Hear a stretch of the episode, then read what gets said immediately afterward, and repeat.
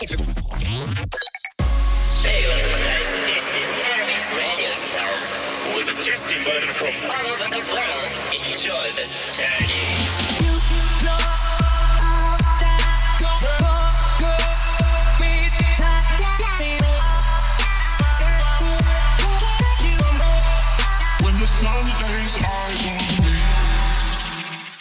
アラビ FM のエピソード102です。アラビ FM とはゲストと一緒くだも様子をお届けするポッドキャストとなっております。今回ゲストは、まあ年始2発目、3発目か。だムートくんです。よろしくお願いしよろしくお願いします。ムトです。えっと、お久しぶりですお。えっと、前回の収録が2023年の9月の17日だったらしいので、うんえっと4、4ヶ月ぶりぐらいですかね。ます。ああ、まあそこそこ間空いてて、3ヶ月ぐらいでこう聞いたらちょっとまだ時じゃないですねって言われたんで、まあじゃあ年始一発目というか、お願いします。は い時じゃない、時じゃなかったのかな？そうかもしれない。うん。そうですね。あのよろしくお願いしま。す。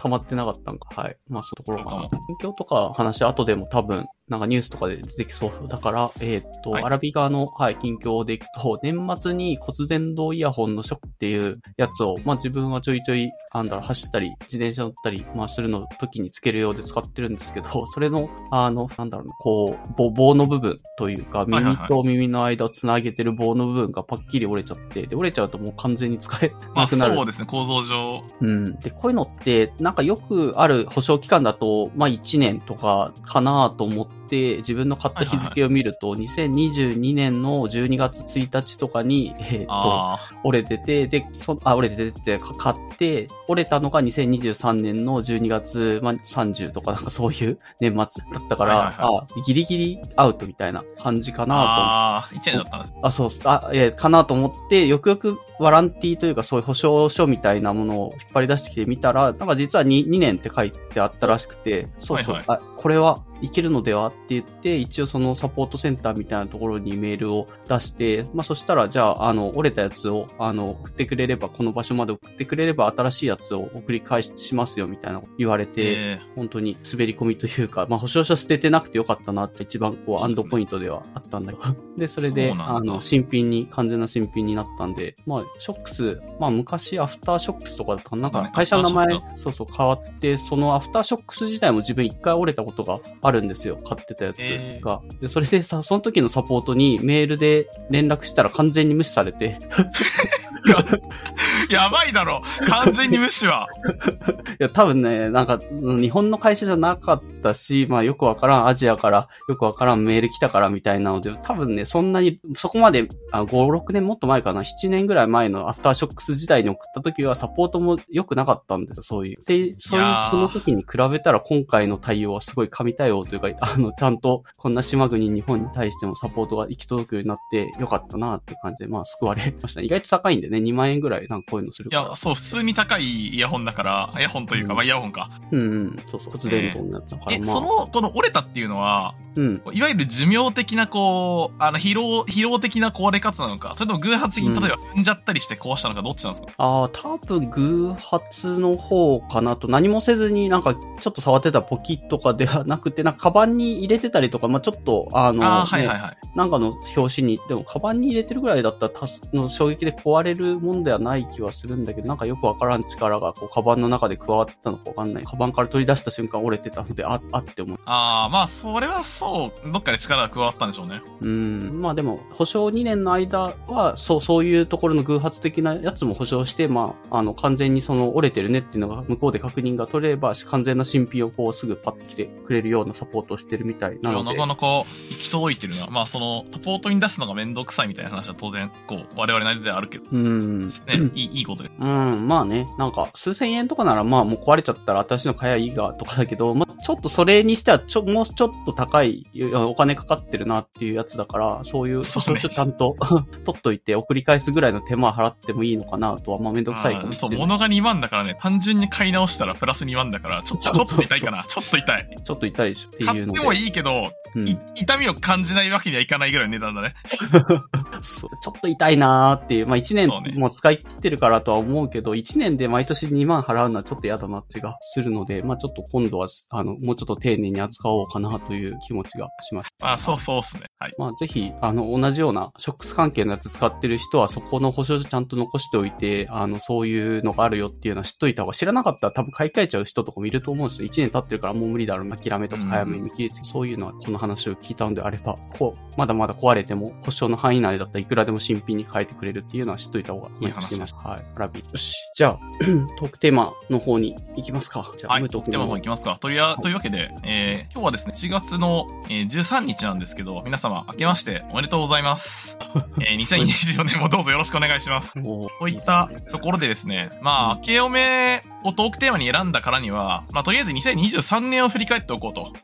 いう話があるかなと思いましてうん、軽く2023年を振り返ろうかなと思うのですが、まあ、そもそも、こう、俺がこの、まあ、2023を振り返ろうとか、まあ、2022でもいいんですけど、1年振り返ろうかなって思った時に、こう、何を軸にしてるかっていうので、無意識に私はゲームを、このうん、軸にしてるわけですよ。なるほど。で、荒井さんどうすか？あの、1年振り返ろうかなって思った時に、うん。何か基準にして振り返りません？例えば仕事がこの時期忙しかったなとか、はいはいはい。あの、学生だったらこう、この時期こう、例えば大会に出るために部活やってたとか、そういうのがあると思うんですけど、にうん。あの、大人になると、まあ、基準軸が、生活か、あの、仕事かのほぼ二択なのかなと思ってて、うんうん。まあ趣味の軸を、まあ、趣味もあるかな趣味の軸もあるかもしれない。だからこの三択ぐらいで、こう、何かがあったっていう大きめのイベントを振り返るみたいな感じになると思うけど、多分、俺はゲームを軸に振り返るのが筋がいいんで、あ、なるほどあ。他の人はどうなんかななと思って。まあ生活に含まれるような気もするけど、ムート君的にはもっとまあまあこう、ゲームっていう部分にフォーカスしたものが一番軸にはなる。そうね、趣味かな。趣味がね、こう、バイオリズムを作ってるから、うんうんうん。ただ。一定の目標に対して努力することが多いから、そうね。よ、良いのではないでしょうか。まあそういう意味だと自分も仕事よりかは生活の方に軸を置きたいので、振り返るときは生活の方で、まあ仕事はそこまでこう、ね、いろいろあったけど、まあ、まあどうでもいいかなっていうようなまあ、気持ちが。そうなんだよ。仕事ね、結構いろいろあるんだけど、割とどうでもいいんだよね。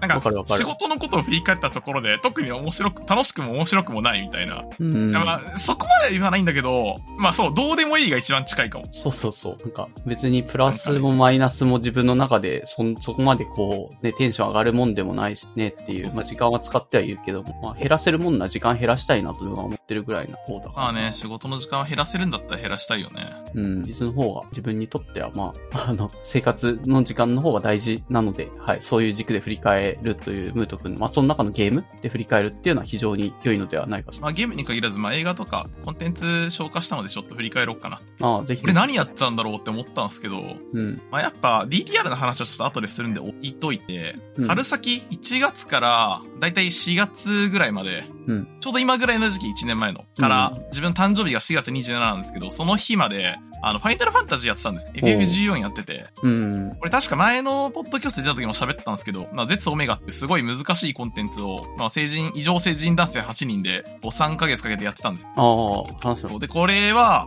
まあ、やっぱ1年の4分の1はだいたいこれに使ったというイメージでおおいいね、その、で、そこから、まあ、5月に入って、いやー、ゼツオメガから解放されたぜ、イエーって言って、映画を見てたのかな？うん。なんか他のことにあまり時間使えてなかったから、あの、RRR 見たりとか、ああ、いいね。そう、あとマリオの映画もこの時期だったね、5月ぐらい。うん。だから見に行ったりとかして、で、一旦この FF 落ち着いたから別のゲームやろう休んでたゲームを再開したりとかして、うんあと外に出かけたりとか、ポッドキャストを、自分のポッドキャストか、を撮り始めたりとか。で、で、この時期 FF 一緒やってたからやってなかったなって思い出して LRPG を再開したと。同人ゲームをこなし始めて、そうね、そこから、で、そこからまたちょっと仕事が忙しくなったんだね、これはね、多分。あの、可処分時間が減って。法定残業ギリギリの上限の残業を4ヶ月くらい連続で叩いてたから、から忙しかったね、多分。うん。で、10月ぐらいまでそれが続いてて、夏から。うん。で、年末また時間ができたから、あの、ちょっと、この案件が落ち着いたりとかして、なるほど。またゲームに戻ってきたんだなーっていうのが、こう、1年のこのゲームの消化量を見たら分かった。まあ、何も理由なければ一定の速度で基本的にはゲームの時間が取れるはずだから、そうじゃないということは何かに時間を取られてるということなんだよ。うん。確かに。でここから何を言うかというと、やっぱ可処分時間って基本的には一定じゃないですか。まあ減ることはあっても増えることはあんまないというか、うん。そうね。頑張って増やすことはできるけど、うん。だからなんかのゲームじゃなく、ゲームじゃなくてもいいんだけど、何かをやろうとすると何かをやる時間ってなくなるから、あの、何かをやろうって決めるのって、これ散々言われてると思いますけど、何かをやらないことを決めることなわけじゃないですか。おーいいね。いい話。はい。そう、あの、捨てるものを決めるという。うん。なんかこう、それはもう表裏の関係にあって、何かやりましょうって言ったということは、何かをやらない、やらないことにしましょうって言ったのと同じだね。うん。そう。ここから何が出てくるかっていうと、ちょっと去年婚活やってなかったって話なんだけど、あれやってなかったっけ去いややろうとしたんだよ。やろうとしたんだけど、そこからめっちゃ仕事忙しくなって、それどころじゃなくなっちゃったっていう。ああ、ななるほどね。土日全部消えてたから、うん。もう、ムーミンさん月に4回で日しか休みがないみたいな感じになってて、ああそれはかい難しいね。休み。無理かもなってなって、そう、ここで始めても月会費を取られるだけか、くっつって、うん。これは言い訳が半分だね。え、でも虎の穴婚活の何かに行ってみてみたいな話を。あ、そう、説明会はね、行ったんですよ、実際あ、。説明会なんだ。うん。そうそう。あの、どんな感じ、説明会というか、あの、いつでもそれはやってて、うん。例えば、あの、そのカウンセラーさんに、こう、うち、どう、どういう、この、結婚相談所なんですかっていうのを聞きに行ったわけね。うん。で、そしたら来てくれるかって言われて、こんな感じでやってて、えっ、と、実際にお相手、お相手を探すとなったらこうなって、うちの実績としてはこんな感じです。いかがですかっていう話を聞きに行ったわけよ。うん。でまあ、比較的前向きではあった。じ実際のところ、自分としては。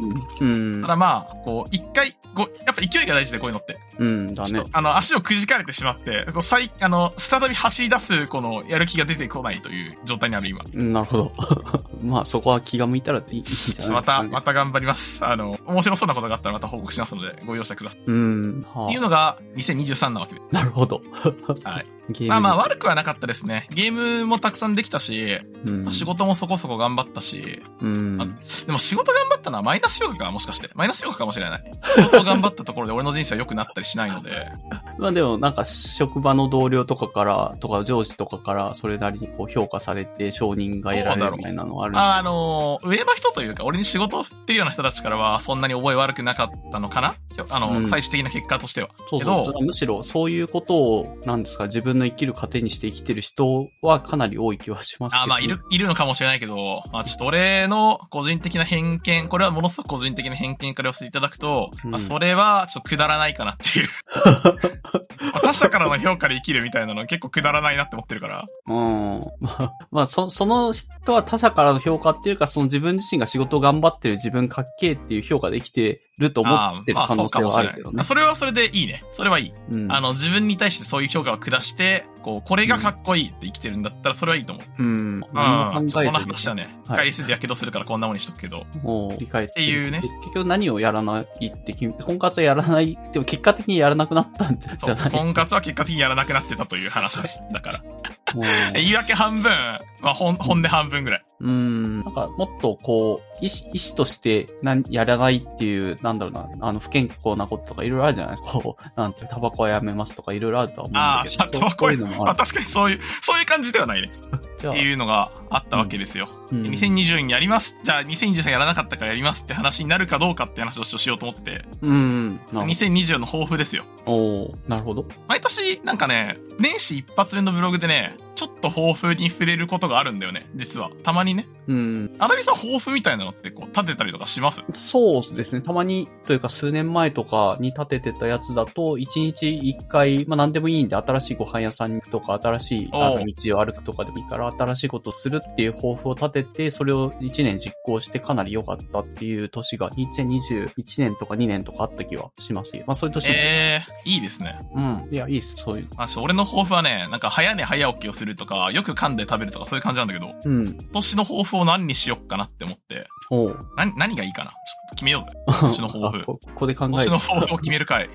うん決めよう。あ、あ、じゃあその、あの、考えてる間に自分の振り返り、ポッドキャスト、ムートさんあそうゲーム軸だったけど、自分はポッドキャスト軸で、一応まあ、このポッドキャストをホストして、まあ、一応休ま、まあ、休んでる時もあったけどっていう、まあ、そこら辺話すと、多分振り返れるんですけど、あの、去年2023年は、前半相当ポッドキャストを、なんだ、年始いっぱい収録撮って、音源は集め、集めは集めてたんですけど、その後こう体調を崩してしまうっていうのが2月か3月ぐらいの時に起こり、そこからがっつりこう、リリースできない、まあ体調問題で完全に、あの、ポッドキャストをお休みしてる時期が2ヶ月か3ヶ月ぐらいこうあったんですね。で、そういう意味だと3ヶ月、7月に撮った音源が6月とか7月に出てるみたいな 感じになってたから、まあ、あ収録してくれたゲストにはちょっと申し訳ないなと思いながら、あの、体調理由でどうしても動けない月が2ヶ月、3ヶ月。まあそう聞くと短そうだけど、でも1年の中の2ヶ月、3ヶ月、思ったよりやっぱりでかいんで、そういうと。あ。自分の中だと体を、まあ、あの、まあ完全に運が悪く壊したみたいな感じのやつだったけど、壊すとやりたいこともできない。本当何もできねえなっていう。生きてとりあえず生存して、ななんだろうな、そういう適当な YouTube 動画でも見てるぐらいが本当自分の使えるエネルギーの限界みたいな時期があったから、そういう時期をこう前半はあったっていうので、ちょっとね、うんうんうん自分の健康面とか体調面を見直すとか、そうの治療とかに当てるのを、あの、後半、まあ、10月とか12 11月ぐらいまでコツコツ、まあ、最まあ、結局12月ぐらいまで、今は大丈夫なんですか？それは。あ、もうかなり戻ってきて治療もあ進んでるので、えっ、と、まあ、だだから、ポッドキャストのリリース量とかを見れば自分の健康問題があったかどうか完全に見れるなっていうぐらいなグラフになってるんで。3月、4なるほどね月とかそこら辺のリリースしてなかった時期は完全に自分の体調とか健康がアウトだった時で、あの、リリースが、まあ、ちょっとずつ6月、7月、8月で、まあ、あ、それ以降はもうほぼほぼ、あの、週1とは言わないけど、まあ、月2回、3回ぐらいは出してはいるから、収録もできて、リリースもできて、まあ、やる気が戻ってきて、体調も戻ってきたなっていう 感じですね。だから、去年でいくと、でもその夏ぐらいかな、7月とか8月ぐらいに自分のその健康面とか食生活みたいなのあるじゃないですか。健康診断とか年一でやるけど、それをもっとさうんうん2ヶ月、3ヶ月ぐらいごとに血液検査とかそういうのもして、で、そこの数値をどうやったら上げていけるかっていうのを、こう、病院の先生と相談しながらやってったりとかしていって、かなりそこら辺の、なんだろうね、これまであんま気にしてなかったところも含めて、えーっと、改善に向かっていって、で、最終的には11月か12月ぐらいに取った血液検査の結果が自分の過去10年以上の中の健康診断の中で一番いいぐらいの結果になあ。ってはいたから素晴らしい。うん、食生活と運動とかをかなりね、あの、突き詰めていくとか、別にこれまで運動してなかったわけではないんだけど、食事は言うほど気にしてなかったから、まあ、そこも含めてやると、あの、思ったより効果が出るんだなっていう、病院の先生もなんかびっくりして、こんな良くなるんだ、みたいな。ははいいいね。うん。だからまあ、今のを踏まえてです。はい。オフ、やっぱり健康かも。いや、いや、あの、いい健康についてはね、去年からちょっと考えてて、うん。あの、やっぱこの、体が資本じゃないですか、ゲーム。そう、そうだね。ゲームもね。確かに。ゲームもね、何事も、趣味というのは体が資本だからさ。うん。あの、健康、あの、人間ドックみたいなのに行ったことがないんですよ。あ、そうなんだ。うん。そう。だから、行きたいなって。う。うん。これはなんか明確な目的があるというよりは、行うん。ってみたいな、みたい会社で年一でやる健康診断が、まあ人間ドックみたいなもんではないんですかね。いやーでもあれはだいぶ足りないんじゃない？こう。確かに、あの肝臓とかの数値は出るけどさ。うん。年齢によって、なんか健康診断ってどんどん手厚くなってく印象があるんだけど、その、まあ、会社によるかもしれないと。ムート君のところもそんな感じでもないんですかね。どう30なんだろうな代以上とかは、まあより手厚い検査を受けようとだよね。え、どう、どうなんすかね？あの、人間ドックって高いじゃないですか？基本的にう。んちゃんと、うんちゃんとしようと思ったら。うん。これをこう、やる意味があんまないって専門家に言われたら、あ、じゃあやめときますかって思うけど、うん。っていうぐらい。ああ。例えば、あの、がん検診みたいなのはさ、あの、健康診断には含まれてないわけじゃん。まあ、ないね。プラスアルファ。そういうのって、こう、受けてみてもいいんかなっていう気持ちがちょっとだけあった。ああ、うん。そう、その手のやついっぱいあるから、えーっと、一応選んだ方が全部受けてもそんなに多分若いタイミングで受けても、まあ何年もないですねで終わりなことが多いとは思うんですけど、3年に1回ぐらい受けた方がいいこととかもなんかあった気は。脳の MRI の検査とか、自分も3年前ぐらいに受けて、まあそこはもうある程度多分30後半とか30中頃とか、まあそういう自分で決めて、これぐらいからコツコツ受け始めるってやると、まあ前の検査の結果と次の3年後の結果と比較ができるから、あの、どっかのタイミングからスタートするっていうああ、そうか。数字を残しとくって意味でね、受けといてもいいか。そうそうそうそう確かにそうか。うん。っていうので、ねまあ別に今のところね、そのひひどいとそういう、これはもうすぐ、なん、なんですかね、あの、脳梗塞起きそうですよとかっていうのも、なんとなくその検査で起きやすそうな結果になってますよとか見れるみたいな感じだけど、今のところ何も全然大丈夫ですよっていう状態ではあるけど、どっかのタイミングでやっぱり健康が、とかまあ自分のね、年も取ってきてっていうのがあった時のための、まあ保険、保険とは言わないけど、まあ予兆を早めに感知するために受けてるところはある。そうね。まあまあ、今、今んとこね、あの、正直こう、俺が今死んだところで、でもだ、だ、誰も困らないみたいな問題があって。いやいや、自分が困るでしょ。いやー、まあ、俺もそんなに困んないよ。まあ、ちょっと悲しいけど、うん。まあでも、まあ、こ、困ってないんじゃない？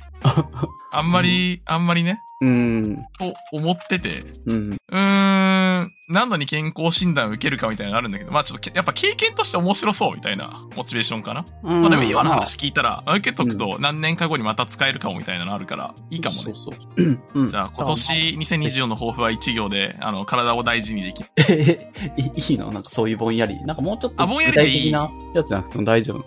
全然大丈夫です。具体的な、こう、目標とかは、もっと小目標で立てるんで、うん。あの、大目標のこれに従い、まあ、行動をね、2、3、2、3個こう、例えば健康、運動量増やしてみるとかさ、うん。あの、寝たりしてみるとか、まあ、健康しん、あの、読行ってみましたとか、そういう感じでやろうかなと思ってます。うん。なるほど。それで行きましょう、2024は。あ、はいでアラビの方の一応抱抱負というか、まあ、特に立ててない年もあって、自分でこの手のなんか2020の抱負とか、その立てても立てなくても多分そんなに1年変わんないなっていうのがここ数年の、まああそうっ、す、そうっす。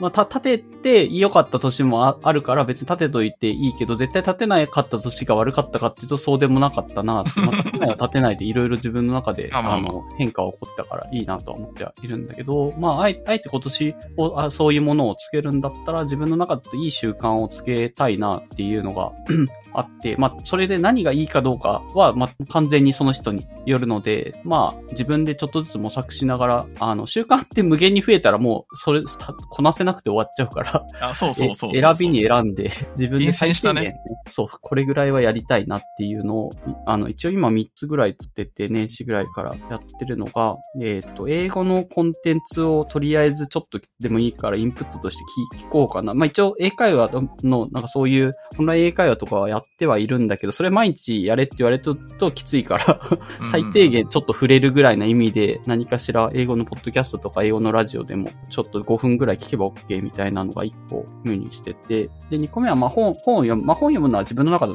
こう、なんだろう、ハードルが高くないつもりではいるけど、でもやっぱりやんないと、ね、あの、呼吸をするようにできるかというとそこまでではやっぱないので、ちょっと意識して、1日ちょっとでも何かしらインプットがない日がないようにしたいなっていう、まあ、なんでもいいんですよね。そういう本を、目、目を5分ぐらい通すっていうのを2個目にしてます。で、3つ目が、これはちょっと、あの、最最近というか、去年とか、あの、一昨年とかから出てるじゃないですか。チャット GPT とかさ、LLM とか AI みたいなものがいっぱい出てて、正直出すぎてるし、そういうのを全部キャッチアップしていくのは、ちょっときついなと そうね。ちょっときついね思って。おり。うん。た、ただ、そう、そういうのに、あの、何も、俺は、そう、無視してやっていくのも、ちょっと良くないかなと思うので、まあ、練習というか習慣として、一日、あの、一個、何かしらクエリというか質問みたいなものをそいつに投げて、何かしら回答もらうっていうのを、まあ、毎日やるような習慣として、スタートしようかなとは思ってますっていうところです。まあ、使使い込んー、でる人は偉すぎる。ちょっとちゃんとしないで、あんまり。いや、でもあ別に使、使い込んでる人とかそういうのが好きな人っていうのはもうそんなこと言われずとも毎日毎日もうと、そんなん、あの、インフラとか一気するの水飲むのと一緒っすよってさ。やってる人いると思うけど、なんとなく、なんかそこまでハマれないなっていう自分がい去年とか一昨年とかいいて、まあちょっと横目でね、まあそういう技術もあるよねぐらいな感じで見てたけど、なんか思ったより進化も早いし、多分、なんだろうな、あの、なんか Windows 95とかが出た、パソコンみたいのが出たタイミングのエポックメイキングな時代に意外といる可能性があるなと思ってて、あの手の技術ってこれ今後ね。だからそれをなんとなくこう、あの、ね、昔のそワープロとかそう、そういう時代で止まっているおじいさんみたいな 感じにならないっていう意味でも、少し習慣として一日毎日、あの、や、やるようにしといた方が自分のトレーニングとしていいのかなっていうので、それを習慣の三つ目に挙げていやー、偉いな。ちょっと偉す然ぎるな。はいいやあまりそんな難しくはないはずだけどね、1クエリぐらいみんな投げれればするけど、習慣的にやってないとやっぱりね、あの自然と置いていかれちゃうからさ、ああいう、はい。それがアラビの抱負で、まあその内容自体は自分で増やせるならもうちょっといい習慣とか、まあ運動の習慣とかは一応ついてるつもりだけど、まあそう、そういうのも必要だったら入れたりするけど、まあ今と入れ入れてない。本当に毎日できない。正正直毎日走れって言われても走れないから、ちょっと入れないでおこうとかって 思ってるけど。いやー、すごいね。偉い。あの、今までの話聞いてるだけでも、俺、モットが立てぬ予定表狂いなしだから、あのーうん良くないんですけど。いや、分かってる。ちゃんとね、計画を立ててね、コツコツね、習慣づけてやった方がいいのは分かってるんだけど、まあちょっとできないとがっかりするじゃん、やっぱ人間って。うんうん。だだから自分もでき、本当そう、にこれだから、アナはできるビーさんは、だろそうれより高い水準で、これを実現していて偉いなと思って今首をかしげてるところです。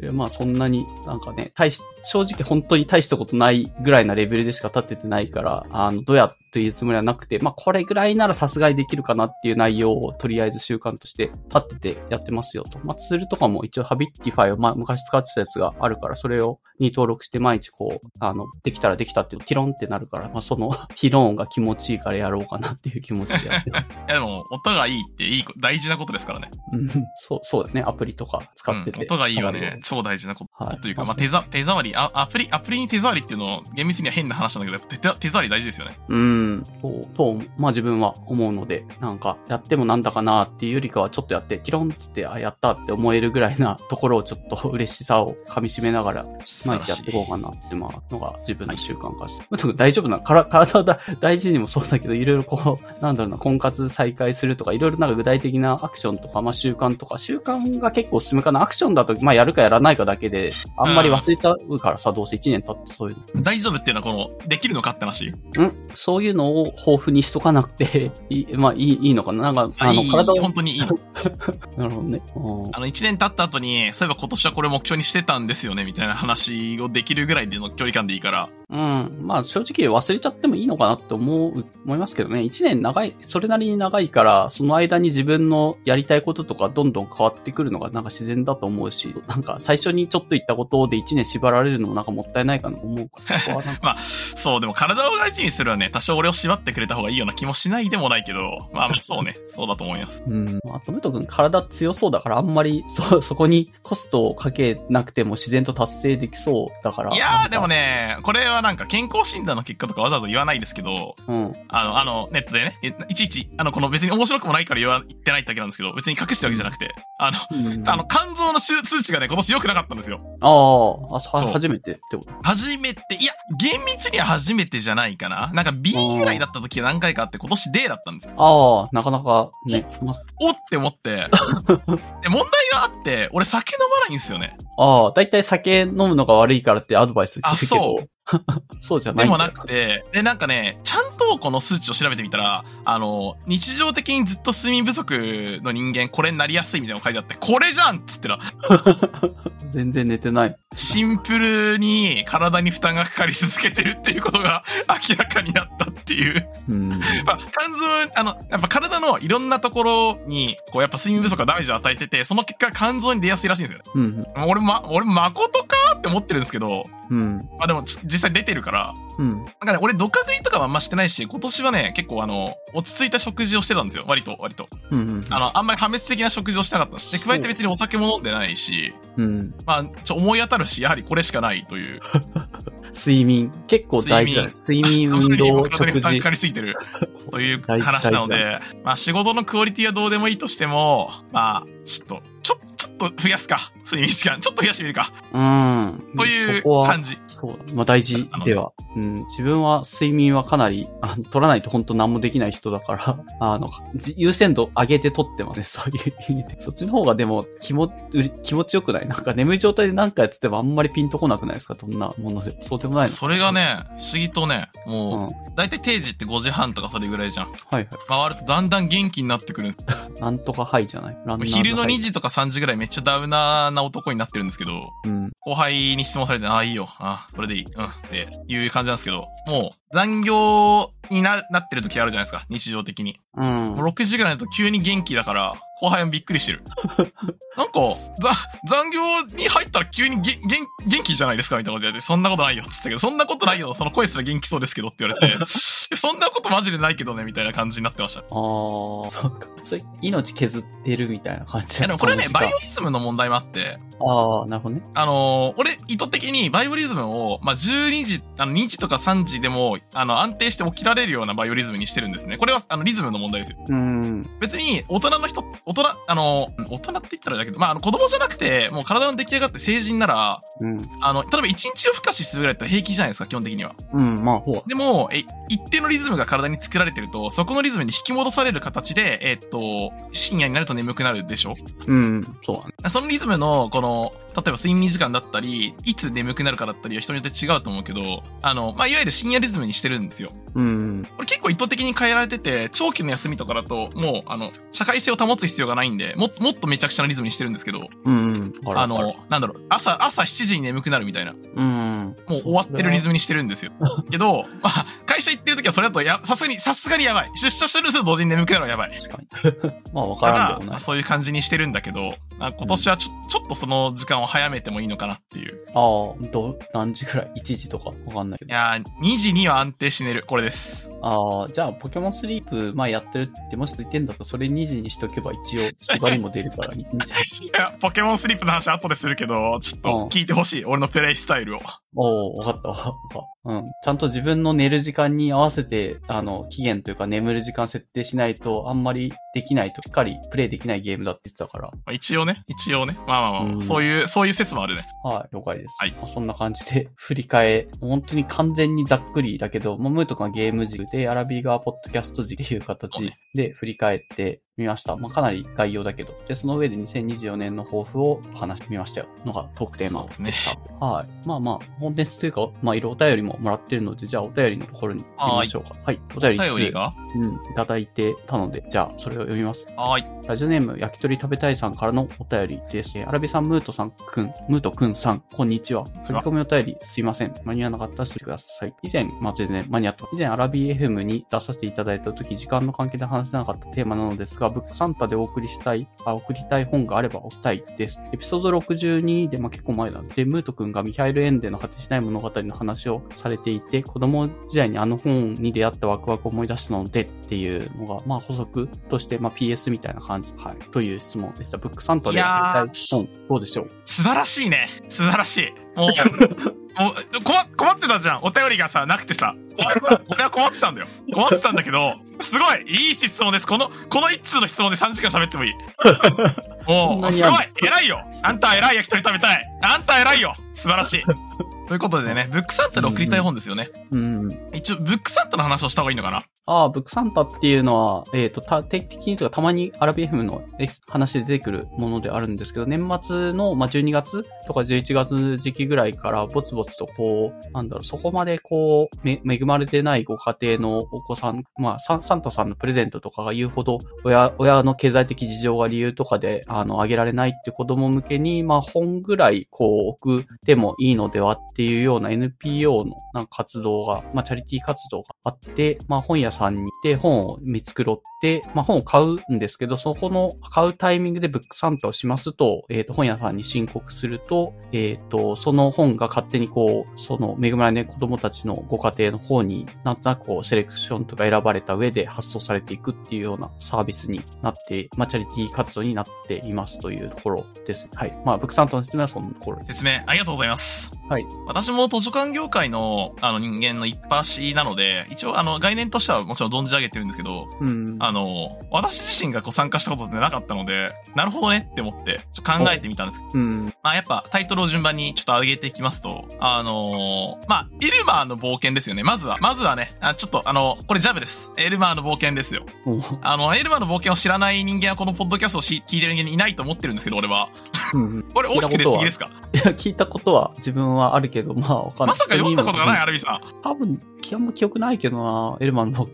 うん、名前は聞いたことある。ね、エルマーの冒険はね、もう厄介なインターネットの人間は全員読んでると言っても過言じゃないですよ。なんでなんで？わかんない。わかんないけどね、あこの間集まった時エルマーの冒険全員既読でびっくりした。うん、ほうほう。怖かったね、ちょっと。絵本なのかな？これもうちょっと。いや、エルマーの冒険はね、ちゃんと児童文学だよ。うん。ただまあ古いですよ。1963年初版ですから、おーもう歴史的名作と言えますね。確かに。未だに。まあ内容、概要としては、まああの、すいません、あの、読んだことない人いないって言ったんですけど、ちょっと読んだことない人のこと一応考慮して、たあの、あらすじを話しておくと、まあ、エルマー君がですね、まあ、年取った猫猫、ドラ猫からですね、まあ、動物島に取られて竜の子供の話を聞いた彼はですね、まあ、竜の子供が困ってると。竜の子供を助けに冒険の旅に出るわけですよ。で、地に足がついてるのかついてねえのかよくわからん、こう、熱病に侵された時に見る夢みたいな感じのストーリー展開なんですけど、基本的には。あの、うんうんここは現実、どれぐらいのリアリティラインで作品が進行してるのか、大人になった今読むと、こう冷静に全然わからないという作品なんですけど、なるほど。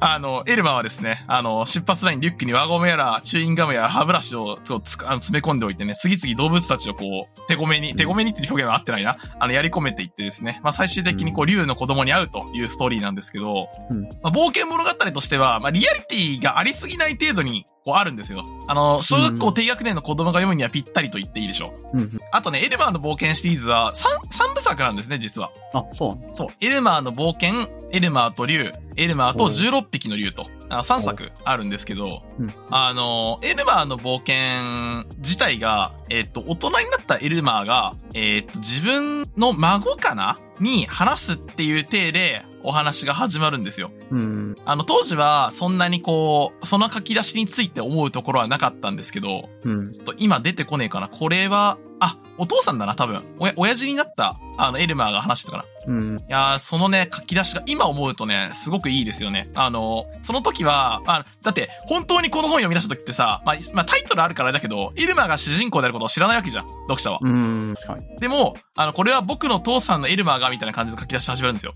うん。だから、あの、読み終わった後に、もう一回頭に戻ってくると、あ、エルマーって大人になって子供がいて、こう、その子供に向かって話してるんだなってことがわかるわけですよ。ほで、で当時は何とも思ってなかった。やっぱり子供だからさ。う。うん。今思うと、うーん、深いね。ちょっと、あの、深み、あの、作品自体に深みがあるよねってちょっと思ってたんだけど。ああ。あだからね、これね、実はねこの間ね、このエルマーの冒険がちょうど、この、なんだろう、わ我々読書会を開催してるんですけど、あの、課題図書を決めて読むっていうのやってるんだけどその話題の中で、エルマー読んだことあるみたいな話になったんですよ。うん。で、久しぶりに読みたいなと思って、俺、この3部作、Kindle で買いました。買ったばっか、割と買った。去年のね、11月の後半とかに買ったから。でもね、やっぱエルマーいいです。再読して思ったけど、うん。あのーまあ、文章古臭いんですよ、結構。うん。うんやっぱ古いし、あの、この、何、リライトも入ってないから、うん。でもね、やっぱりこの、滅びの良さがあるね。やっぱりあの、読んだことない子供、やっぱどうなんだろうな。子供がこれを受け取った時にどう思うのか、もう俺エミュレートできないんだけど、うん。もう、老、老齢すぎて。いや、まあ、しょうがないというか、もうここまで時間が経ってると、子供の自分がどういう気持ちで読むだろうかっていうのはもう想像でしかないのは、そう、そう、しょうがないんじゃないないですか？そうね。だから小学校に上がりたての子が、ちょっと本読む子が読むにはちょうどいいかな。うん。と思うし、あまずはやっぱ一作これを進めたいですね。おで、興味持ってくれたら続きも読めるし、別にこれ一冊でも一応終わってるから、うん。思います。あと、あのーブックサンタでっていうことを考えると、ブックサンタでこれもらうじゃん、仮にね。うん。イルマーもらって、続きが気になったら図書館に絶対続きが置いてあるんですよ。ああ、なるほど、なるほど。そう。だから買わなくてもいい、続きを。気になったので、持ってたいと思うぐらい好きになったら買えばいいし、読みたいと思うだけなら図書館に行きたまえ。あるから。っていう態度が取れるのがいいかも。うん。まあそうだね。学校の文庫とかそういう結構絵本とかにも置いてありそうだから、全然。はい。一冊目としてはいい私かも、おすすめの一作でございますね。でもまあ、エルマーの冒険は俺がおすすめしなくても100人いったら80人ぐらいおすすめしてくれるから、一応ね、ちょっと、あのこういうジャブも打てますよっていうところには示しただけです。もう、どうぞ。はい。という方。で、ちょっと、あの、ワンツーを入れるんですけど、うんあの、風の丘のルルーです。なるほど。えーまあ、魔女のルルーシリーズっていう児童文学作品があるんですね。対象年齢ではだいたい小学校、高学年。まあ、よく読む子なら中学、中学年ぐらいからでもいいかな。うん。あの、うん魔女の女の子の話で、結構、ウェットな作品ですね。あ、そうなんだ。あらすじを一応読んどくと、もしかして私が最後の魔女なのかしら。家族を失い、一人ぼっちになったルルー、魔法で命を吹き込まれたぬいぐるみのペルタと共に、ルルーは本当の友達を求めて旅立ちますっていう作品で、99年の作品なので、えーっと、俺が読んだ時は2000、まだ出たばっかぐらいだったね。多分。うん。の頃に読んだ作品なんですけど、やっぱこれ思い出の一作で、うん。あの、魔女の女の子が出てくる児童文学というとですね、まあいろいろあるんですけど、多分有名なのは魔女の宅急便なんですよ。ああ、そうなんですか。そう、魔女の宅急便は一応児童文学。まあ内容はね、結構難しいです。魔女の宅急便は正直。うん、うん。作者の思いが結構あるタイプの作品だし、そもそも魔女の宅急便は完結したのが結構最近です。おー全6巻、思ったよりそうです長い。へー2007年とか2008年ぐらいに最終巻の6巻が出てるんじゃないかな。え、しかもなんなら、キキは結構大人になってます。ほう。だってこれ1巻が出てから最終巻が出るのは24年かかってるんですよ。だから、えっと、その、リアルタイムで読んだ人ってのはほぼいないはずなんですよ。うん。俺も実際3巻までしか読んでない。うん。で、まあ、この、あの、もちろん、違うんですよ。魔女の宅急便は名作です。あの、と当時、途中、途中までっていうか、まあ、3巻しかなかったんだけど、まだ読んだ俺でも、あ、いい作品なんだなってのが分かった。この作品は。うんけ。ど、こっちじゃない。俺がおすすめするのは魔女のルルーです。おー違いとしては。結構、俺は、えっ、とね、魔女の宅急便は成長物語なんですよ。結構露骨な。ああ。なぜかっていううと、あの、これはね、赤毛、現代版赤毛のアンみたいなところがちょっとあって、ああ、そっち寄りなんだ。そうなんですよあの、ろろだって、6作目、キキあれですよ。あの、双子のお母さんになってるんですよ。もう、もう、もう、さすがに、さすがに児童文学じゃない。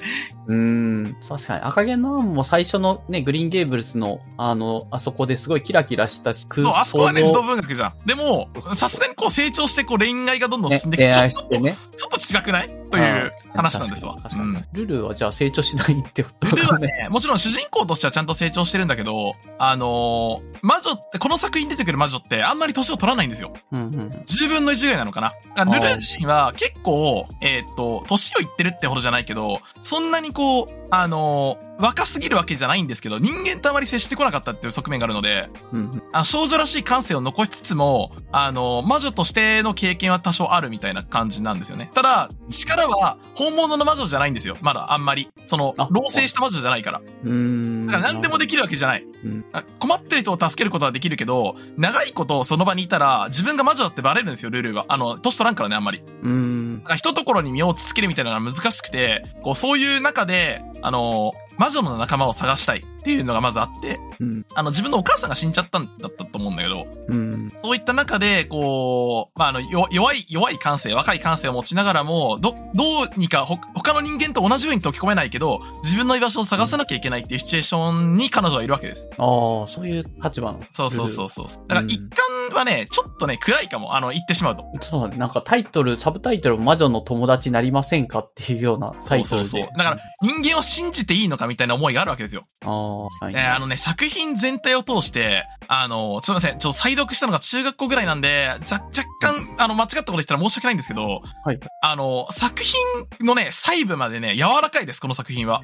ああ、のーこう読み手のこと、読み手が多分、あの、我々大人ではなくて、子供が読む作品で、でも、子供男子にはしたくなくて、あの、私は一生懸命にこの作品熱量を込めましたっていうのが、あの、文章から伝わってきます、ルルは。もちろん他の作品がそうじゃないって言ってるわけじゃないですけど、ルルはそうなんです。あの、こん、こんなに丁寧に世界観を作って、こう、言葉で俺たちに何かを伝えようとしてる、あの、物語があるんだなって思ったの、当時。うーん。だからね、ちょっとお話はね、重いし、むず、難しいとは言わないまでも、扱ってるテーマがちょっと暗めなんですけど、うん。その分、やっぱりこう、分かり合えてくれる人に出会えた時の喜びみたいなのとか、あの、主人公の心の動き方みたいなのが言葉少なながらも我々に伝わってくるという良さがこの作品にはあります。あ、時代背景もね、あの、ファン、一応ファンタジーなので、そんなにこう、古い作品だなって思わずに済むと思いますし、おすすめですね。うん。ちゃんと Kindle 版も、まあ、Kindle で子供が読むかはわかんないけど、まあ、子供だったら、まあ、紙の本の方が読みやすいかな。そう、俺はね、5冊目まで、えーっとね、赤い星の杖っていうのが 5, さ5さ5シリーズ5冊目なんですけど、まだちょっと読めてないんですけど、それ以降も続刊らしいので、うん、うん。いずれルルーが全巻で切った時に、俺はルルーを自分の中で終わらせないといけないのかもしれないね。ああ、まだ続いてるってことなのいや、終わったのかなどうなんだろう？楽園の島で終わりか？なんか終わってそうなタイトルではある。え、5, 5巻がら楽園の島って言っいや、5巻はね、赤い星の杖だから違うね。ああ。5巻はね、あのーすげえ強い杖が出てくる巻だね。あのールルあんまり魔法得意じゃないから、多分火出したりしてもそんなにこう強い火を出せるわけじゃないのよ。あの、見習い魔女だからさ。うん。あ赤い星の杖はスーパーパワフル杖なんだけど、ちょっと反動があるみたいな杖なんだよね。あ、なるほどね。ちょ子供心にはちょっとね、パワやっぱパワー、力っていいぜってちょっと思った。うんあ、でも今読んだら色々思うところがあるかもしれない。そうか。風の丘のルルがなんか、Kindle 版だと全4巻って書いてあるけど、えっ、と、番外編じゃないけど、その生徒続編みたいな感じで出てんのかな？赤い星の杖とか。いや、そんなことない。あのね、多分ね、Kindle 版が出てないだけだと思う。多分。そうかななんか、ちょっと、ど、どういう時系列というか、1巻2巻かわかんないナンバリングになってますねっていう。えー、なんでなんだろう。さでも、Kindle 結構いかれてっからな。信用ならねえんだよな。少なくとも7巻まで出てるのは知ってる。5巻まで読んでるけど。ああ、うん、そう。だからたい、ものとしては1巻から4巻がなんか全4巻って書いてあって、それ以外の巻が3巻なんか別に1、2、3とかナンバリング振られてないのが3いや、つあるな。絶対違うけどな。4巻で終わってる感まんまないし。あーあ、でも、俺はね、赤い星の杖が結構、あのーあの、劇場版魔女のルルーみたいな感じあるから、うん。あの、なんか、終わったのかなって、こう、子供の頃に思ってたんだけど、なんか中学生ぐらいになってから、ルルー新刊出てたよみたいなことを、こう、読書してた友達に言われて、え？ルルーって終わってなかったんだみたいな。ああ。まあ、確かに終わったとも言ってなかったから。あ、ムート君正しいと思うわ。または、キ Kindle 版のナンバリングがちょっとあんまり良くなくそう、て、Kindle 版行かれがち問題。本の表紙を見るとちゃんと赤い星の杖5になってるし、魔法使いの塔っていうのが6で、えっ、と、楽園の島が7になってるから、まあ、楽園の島が一応最新っていう感じなの。そうかもしれない。皆さん、Kindle クソです。まあまあ、ちょっと順番だけは気をつけて、8巻はいつ出るのでしょうかって感想がついてるから、まだ終わってないみたいな7巻の。あ、で魔女のルルーね、その本の物語っていうのがあるらしい。この本の物語。この本の物語は、これ2014年だから比較的最近だね。2004年、あのね、7巻はね、2004年だから、うん、続いてんの？あー、なるほど。あ、枠物語として読めるのか。あー、でもこれは続きって感じじゃないな、多分。うん。なんかね、ルルーが、あのー作中作として出てくるっぽい。あ、そういう感じか。そう、ど、同作者で？スピンアウトみたいやっぱ、やっぱ7巻で一応終わってんだな、話として。終わってるというか、まあ続きは出てないんだな。うん、み終わたい終わ。ってるのかな？ちょっと、やっぱりあ、俺の中で終わらせるしかないのか、ルルーを。いやまだ、あの、む村山先生書いてるみたいな。あ村山先生。ま、あでもやっぱりおすすめです。魔女のルルー。あのーやっぱ、これはちょっと大きくなってから読んだ方が面白いと思うけど、うん、あの、非常にいい作品だと思います。で、もう一作、ちょっとシリーズものでご紹介しておくと、これは俺の個人的な趣味がかなりあるんですけど、あの、篠田っていうシリーズがあります。うん、うん。えっ、と、篠田ってカタカナで篠田って書くんですけど、うん。これは多分まだ続いてて、えっ、と、一作目が、チビリュウと魔法の実ってやつなんですよ。篠田、チビリュウと魔法の実が正式タイトルですね。一作、一作目は。えどういう作品かっていうと、えっ、と、狐の家。お母さんが狐なのかな？どっちだったかな？いや、お母さんだったと思うな。お母さんが狐で、お父さんが人間。で、主人公たちはその、その子供なんですよね。まあ、これだけ聞くと、ちょっと、あ、周りにもオタクすぎるのではないかって心配される方もいるかもしれないんですけど、あの、うん結構ちゃんと児童文学ですね。あ、そうなんだ。そうですね。お母さんは結構化け上手で、ほぼ人間で過ごしてたような気がする。で、おじいちゃんとかがほぼ狐なんですよね。ん人語を介するけど、あのーずっとでかい狐の姿で過ごしてて、孫とかに狐のまま抱きつかれてるみたいな。で、親父は結構自由人で、まあだからこういう狐のお母さんと結婚したみたいな話なんですけど、あ作、作品としては、え一応子供たちが主人公で、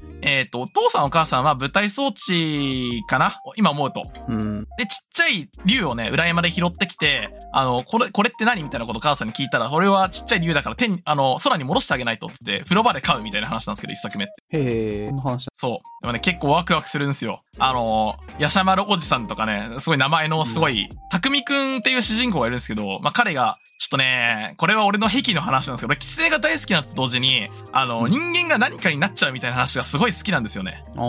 だからね、ドラゴン、竜を、まあ、これ、せ東洋竜なんで、まあ、竜と呼びますが、あの、竜をね、この、まあ、うん。なんだろう、こう、ずっと家の中に飼ってるから、こう、主人、匠くんっていう、こう、男の子が主人公にいるんですけど、彼が竜化してきて、背中に鱗が生えてくるみたいなシーンがあるんですけど、うんうん。ゾクゾクっとした喜びがあってね。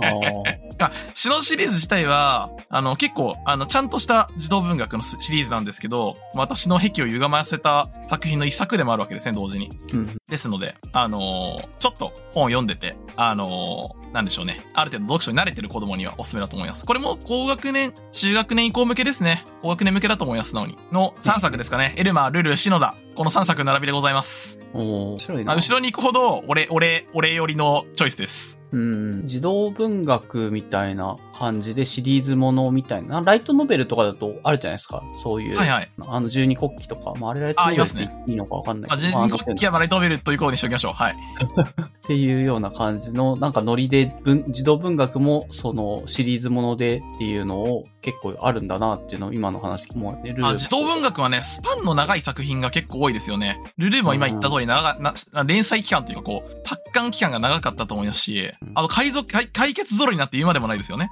うん、ほうね。あ、ゾロリはもうほぼ、ほぼライフワークの世界だと思いますけど。あとまあ、ずっこけ3人組もそうですし。うん。俺、ずっこけはね、完全読破してます。50冊なんですけど。あ、マジですごいね。僕は全部読んでますね。あの、大きくなってから、こう、あ、でもね、卒業式がね、そもそも俺が中学生ぐらいの頃に出てるから、まあこれ厳密に言うと嘘で、あの、ずっこけ3人組は中年になってるんで、今。あ、そうなんだ。はい。あの、ずっこけ3人組、あの、ずっこけ中年3人組ってのが、え、50巻だとそうなっあ、いや、違う違う違う、えっとね、オリジナルシリーズは50、50冊でずっと小学生です。ああ、よかったよかっで、えっと、ナス先生が、この、かつてずっこけ3人組を読んでた子供たち向けに。書いてるのが、このずっこけ中年3人組なんですよ。あ、なるほど。そういう。そう、だからこれ大人向けです。あの、あれから28年。うん。あの、主人公たち不惑です、不惑。すごいですよ。まマジ中年じゃんっていう。おあ、もう、それも6冊出てるから。へそう、シリーズ出てるんで。まあ、ナス先生結構ね、大人向けの作品も書いてたりするんでね。いいね。あの、ずっこけ3人組もね、50冊もあるんで、まあ、全部読めとは言わないんですけど、まあ、やっぱ忍者、忍者軍団かな？ずっこけさん、ずっこけ忍者軍団はね、ちょっと面白すぎて俺、下校中に読んでて電柱に激突したって記憶がありますけど、ちゃ熱中してたんだ。いや、もう最高って思ってたら、ぶつかって最悪って言いながら、しかもこれね、図書館で借りてた本なのに下水に落としたんですね、本を。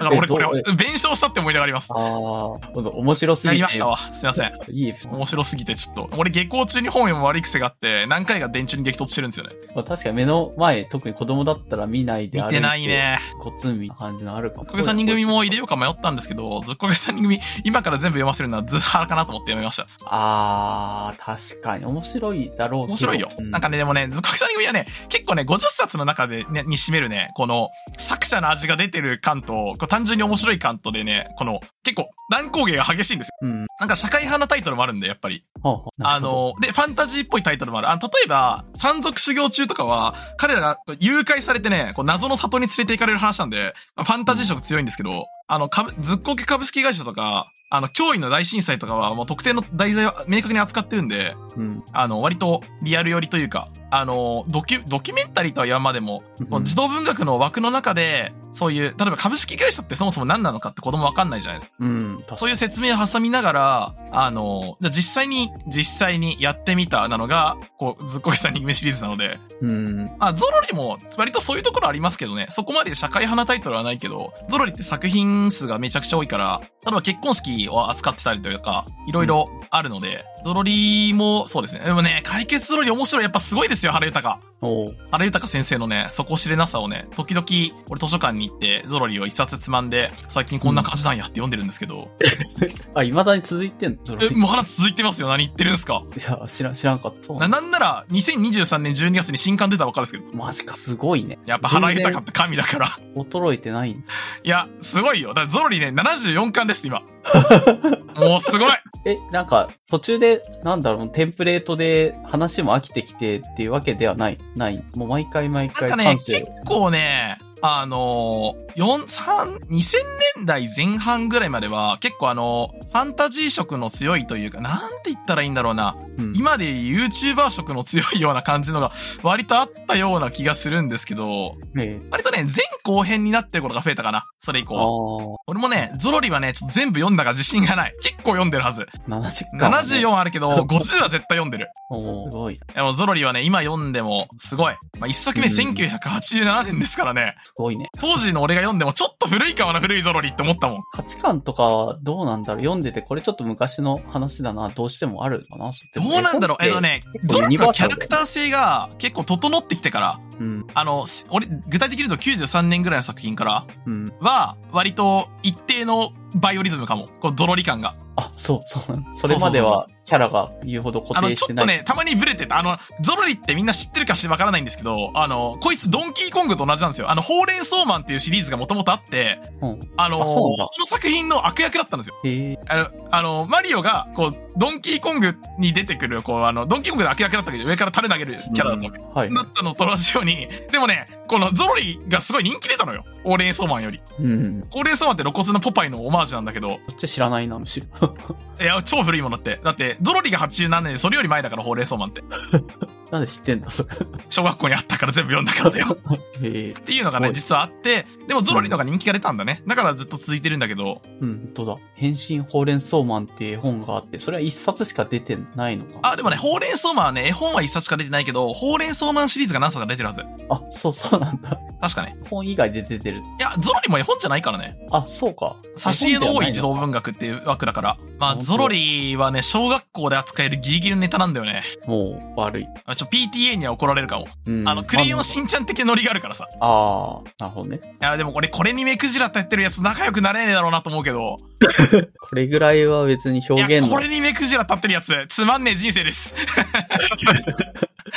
でも、いや、でも難しい。ブックサンタってさ、やっぱりこの枕元に届くわけじゃん、子供のさ、基本的には。まあ、そう、そうだね。そこに、まあ、エルマーを押し付けんのは、ちょっと、こう、俺のエゴが出過ぎかなみたいな気持ちがあるのよ。いや、いいんじゃないの？だって。エルマー面白いよ。エルマーすげえいい作品だけど、もうワクワクしてくれっかなっていう不安がある。いやー、もうそこはもう、あの、押し付けでもいい、だから一応いい、いいことというか、あの、ココスタこっちが払ってるわけだから、あまあそれなりにそうだけどこう、ね、選挙みたいな感じですこね。う自分の、あの、後世に残したい本を人に強制的に送れるっていう、なんかそういう、確かに。まあちょ言い方悪いけどそうか。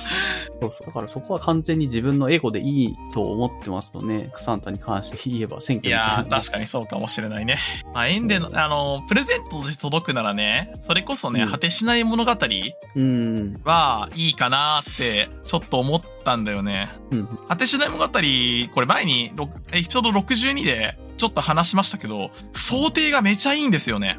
って話しましたっけ？あ、して、してても、うんもう一回するんですけど。いや、え、あのね、演じの布張りなんですよ。へえ、いいね、それ。めっちゃいいね。え超いいでしょ。うん。あの、赤金色っていう表現は多分されてたと思うんですけど、あの、作中、作中作として果てしない物語出てくるんですよね。うんうん。でそれを忠実に再現した外見をしてるわけです。果てしない物語の本というのは。うん。だから、あの、読者は気づくわけですよ。あの、あ、作中に出てくるこの本ってこれなんだって。いいね。もうね、子供の、あの、児童文学の棚に入ってる果てしない物語は、あの、すごい存在感なんですよ、棚の中で。うん。俺もね、これをね、自分の本として持ってたら嬉しいと思う。ああ、ハードカバーで欲しいね、そう考えるとそう、あのね、果てしない物語はね、中身読みたいから文庫で、いやそんなみちいこと言ってたらいかん。ハードカバーで買わないかん。おーハードカバー売ってん売ってんのかな？まだそういう、絶版になってたし。いやー、やっぱね、果てしない物語ね、細かいところもね、めちゃめちゃいいんですよね。うんあの、幼心の君ってやっぱ今口に出しても神の役だなって思うもん。いおーや、なんかこあの、子供っぽい女帝っていう意味だったはずなんだけど、原訳だと。ああ、そうなんだ。じゃあ、そう、これはね、翻訳家によって幼いい役だね心の君となっています。これはね、神の役。おーあ、ちゃんとでもまだ売ってます？あの、いや、売ってると思う。本してそう。いや、やっぱね、プレゼントで、プレゼントで送りたい本ナンバーワン俺の中で。だから、ちょっとやっぱ、果てしない物語は、あのー内容がわかりにくく非常に重たい本のため、うん。あのーやっぱちょっと、は、果て腹かも。いや、いいでしょ、別に。一冊。開かなかったとしても家にそれ置いてあるだけでも、まあなんか上がるしいいと思うけど、しん物としてか。そうね。まあでもちょっと、老人になってきてるな、俺も。果てしない物語をお勧めしたくなって。果てしない物語、ちょっとね。あともう一作だけちょっと話をしとくと、はい空のてっぺん銀色の風ですよ。ほこれは単館完結の本なんですけど、あどういう話かというとですね、う。うん。あの、まあ、これ、えっ、とね、仲のいい男の子二人の話なんですよねお。で、えっと、フクロウを見つけるのかな森の中で。うんちょ。っと今、俺、あらすじを確認します。一応ね。うん。その、てっぺんギルの風、あらすと、出てくるかな。あ、そう、早乙女、早乙女くんっていうキャラクターが一応、キャラクターとしていて、かえっ、と、彼が主人公の友人枠で出てくるんですよね。うん。で、彼が、えっと、森の神様に呪いをかけられるんですよ。フクロウを見たことによって、確か。ええちょっとそこのあたりが微妙なんですけど。で、フクロウに呪いをかけられたので、彼がだんだんフクロウ化していくんですよね。おーそういう感じだ。マジでフクロウになっちゃうんですよ。なんか毛玉吐いたりとかしちゃうんですよ。でも、な彼が言うんですよ。だんだん、いや、俺別にフクロウでもいいかもっつって。ああ、まあなってったらそう感じるかも。そう。いや、フクロウ悪くねえよ、みたいなこと言って。でも、あのー主人公は、あの、こう、早乙女くん、まあ、乙女って言ってるんですけど、早乙女くんのことが、あのーちょっと、あなよなよしてるやつだなって思ってるんですよ。うん。で、そんな彼が、あのーこの、この袋になっちゃったから、まあ、仲がいい、すげえ仲がいい、こう、単純なバディってわけじゃないんですよ。ちょっと、あの、情けないなって、ちょっと思ってる。おーでも、あの、彼が袋になっていって、僕これでいいかもって言ってるの見て、いや、それじゃいかんと思うわけですよ、彼は。うん。なんか彼を戻さねばいかんと。あちょっと自分の責任もあるから、あのね、これがね、いいんですよね。だから、早乙女くんはね、友達があんまいなくて、ちょっと結構孤独な男なんですよね。なよなよしてるところもあるけど。でも、ただなよなよしてるわけじゃないんですけど、うん。で主人公、つかさくんから、あのーまあ、乙女はいろんな、いろんな思いを受けてるけど、だから、彼は友友達が必要だったんですよ、乙女は。でも人間の友達いないから、袋でもいいんじゃないかって彼は言うんですよ。うん。そういうね、ちょっとウェットなところにね、ほあの、子供心に、いや、いい本だなって思った記憶がありますね。結構感動しました、この本は。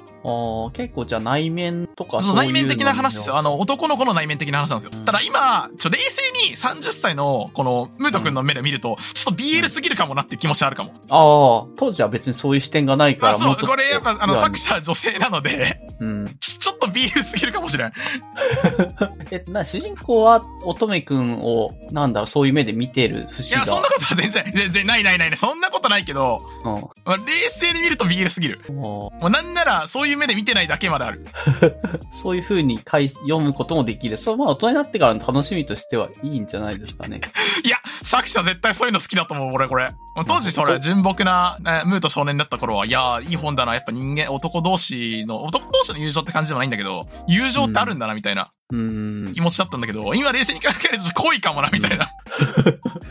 主人公はでも、乙女くんのことを、なんだどういう気持ちで純粋に何かの、なんか惹かれる何かがあったのか、それとも、あの、ただただ悪かったみたいな理由で。いやー、ちょっと嫌いは好きの裏返し、ああ、なるほどね。ですからそういうことか。あーある程度やっぱある、ありますよね、そういうのが。うん。あもちろんこれちょっと今、意地汚い、このね、大人、う薄汚れたこ大人の目で話をしましたけど、あの、作品の中の島袋、あの、島袋になっていくんですよ、だんだん。うん。っていうのでね、あ彼が呪いをかけられたのも別にこの乙女に対してすごい悪意があったわけじゃなくて、まあ、人間の子供が、人間のこの仲間がいないことを知ってたんですね、呪いをかけた森の神様は。うんうん。だから彼をフクロウとして森の中に迎え入れてあげたいという気持ちがあったわけですよ。あそう、だからね、作中に悪い人みたいなのはあんまりいなくて、うん。それぞれのこの気持ちがね、ある程度うんぶつかり合ってこういう事象が起きてるわけなので、うん。まあ、主人公つかさんのね、ある程度のこの思いが必要だったわけですよ。うん。あでもね、まあ、俺はそれもそうなんだけど、さっきそう、やっぱ、あのー TF、うん TF って言って通じるかわかるんですけど、トランスフォーメーション。あのーうん人間が他のものになっちゃうみたいなシチュエーションね。はいはい。これ結構がっつり島袋になってるわけじゃん、今。うん。いや、いいよね。人間毛玉吐くの最高かもって思って。あ、これを読んで、当時はそういう TF ってジャンルは知らないけども。あ全然知らなかったんだけど、あのー今思うとね、ちょっとやっぱ、こじらせてたかも、この辺で。やっぱ小学校5年生ぐらいでこれを読んだことによって、人間がフクロウになって、俺このままでいいかもってシチュエーション、いいかもって思って、やっぱちょっと不可逆な変化みたいなのが好きなんですよね。たまんねーって思ってました。えーあのー同時期のジブリ作品で、なんだっけ、猫、猫の恩返しか、あったね。があったじゃないですか。うん。猫の恩返しの、あの、主人公、はるちゃん。主人公女の子ですけど、もう、だんだん猫化していくじゃないですか。猫、猫でもいいかなって思ったら猫化しちゃうじゃないですか、彼女は。うん、そう。だから、おい、気をしっかり持ってってムタさんに言われるんですけど、いや、あのシーンもね、良かった。ああの、猫でもいいか。かなってちょっと思ったところ、ヒゲがぴょんって入ってくるんですよね、猫化していくから。うん。思わずね、腕組んでね、いや、いいなって。ええ面白い。そういうシチュエーションが思うっていう。やっぱいろいろありますからね。ちょ、ヌーベイで犬化した京子とか、ちょわかんないと思うんですけど。うんそういう回があったんですよね。あの、人間が畜生道に落ちるみたいな回があって、シチュエーション怖えな。はい。困ると本当に犬になってしまうぞみたいな回があって、うん。たまんねーって当時思ったね。いや、当時ね、この感情の正体がわからなくて、うん。今だったら女性的な気持ちだなって思うんだけど、当時わかんないからさ、うん。このページすごい興奮するなって思ってた記憶ある。おー。嫌な小学生だなまあテンション上がるっていうぐらいの感じなのかな、小学いやもうね、違う、そんないいものじゃない。もうね、ななんかムラムラしてるのよ。う。そこに対して。そう、すごいムラムラしてたね。っていう記憶があります。なので、まあ、えっ、と、児童文学作品にまとめますと、イルマ、それからルルー、はいえっ、と、篠田シリーズ、えーうんそれから空のてっぺん、銀色の風を、えー個人的にはお勧めしたいですね。もちろん他にも名作ありますから、あの、ご自身がこう、過去に読んだことがある作品の中で選ばれてもよろしいのではないかなと思います。これ、絵本とかも話していいんですか？あ、どうぞ、絵本。はい。じゃあちょっと今児童文学枠で話しましたけど、絵本の話も軽くしとくと、まあうんこれはシンプルに俺が読み聞かせてもらったり、読み聞かせてもらったりつってもね、俺実はね、本自分で自発的に読み始めたようなの、うような、になったのがめっちゃ早くて、うん。多分3歳ぐらいの時には読み聞かせをしてもらったんですけど、4歳ってもう自分で読んでたんですよね。ある本を全部。あ、すごい。そう、だから、だから親は読み聞かせようと思って本をたくさん買ったらしいんだけど、絵本をね。うん。なんか、お前自分で読み始めたから、あの、手間がかからなくてよかったっつって。で、その中でおすすめなのですが、まあやっぱ、一作目はね、俺らしい本で行きと、行こうと思うんですけど、お風呂大好きですね。おう。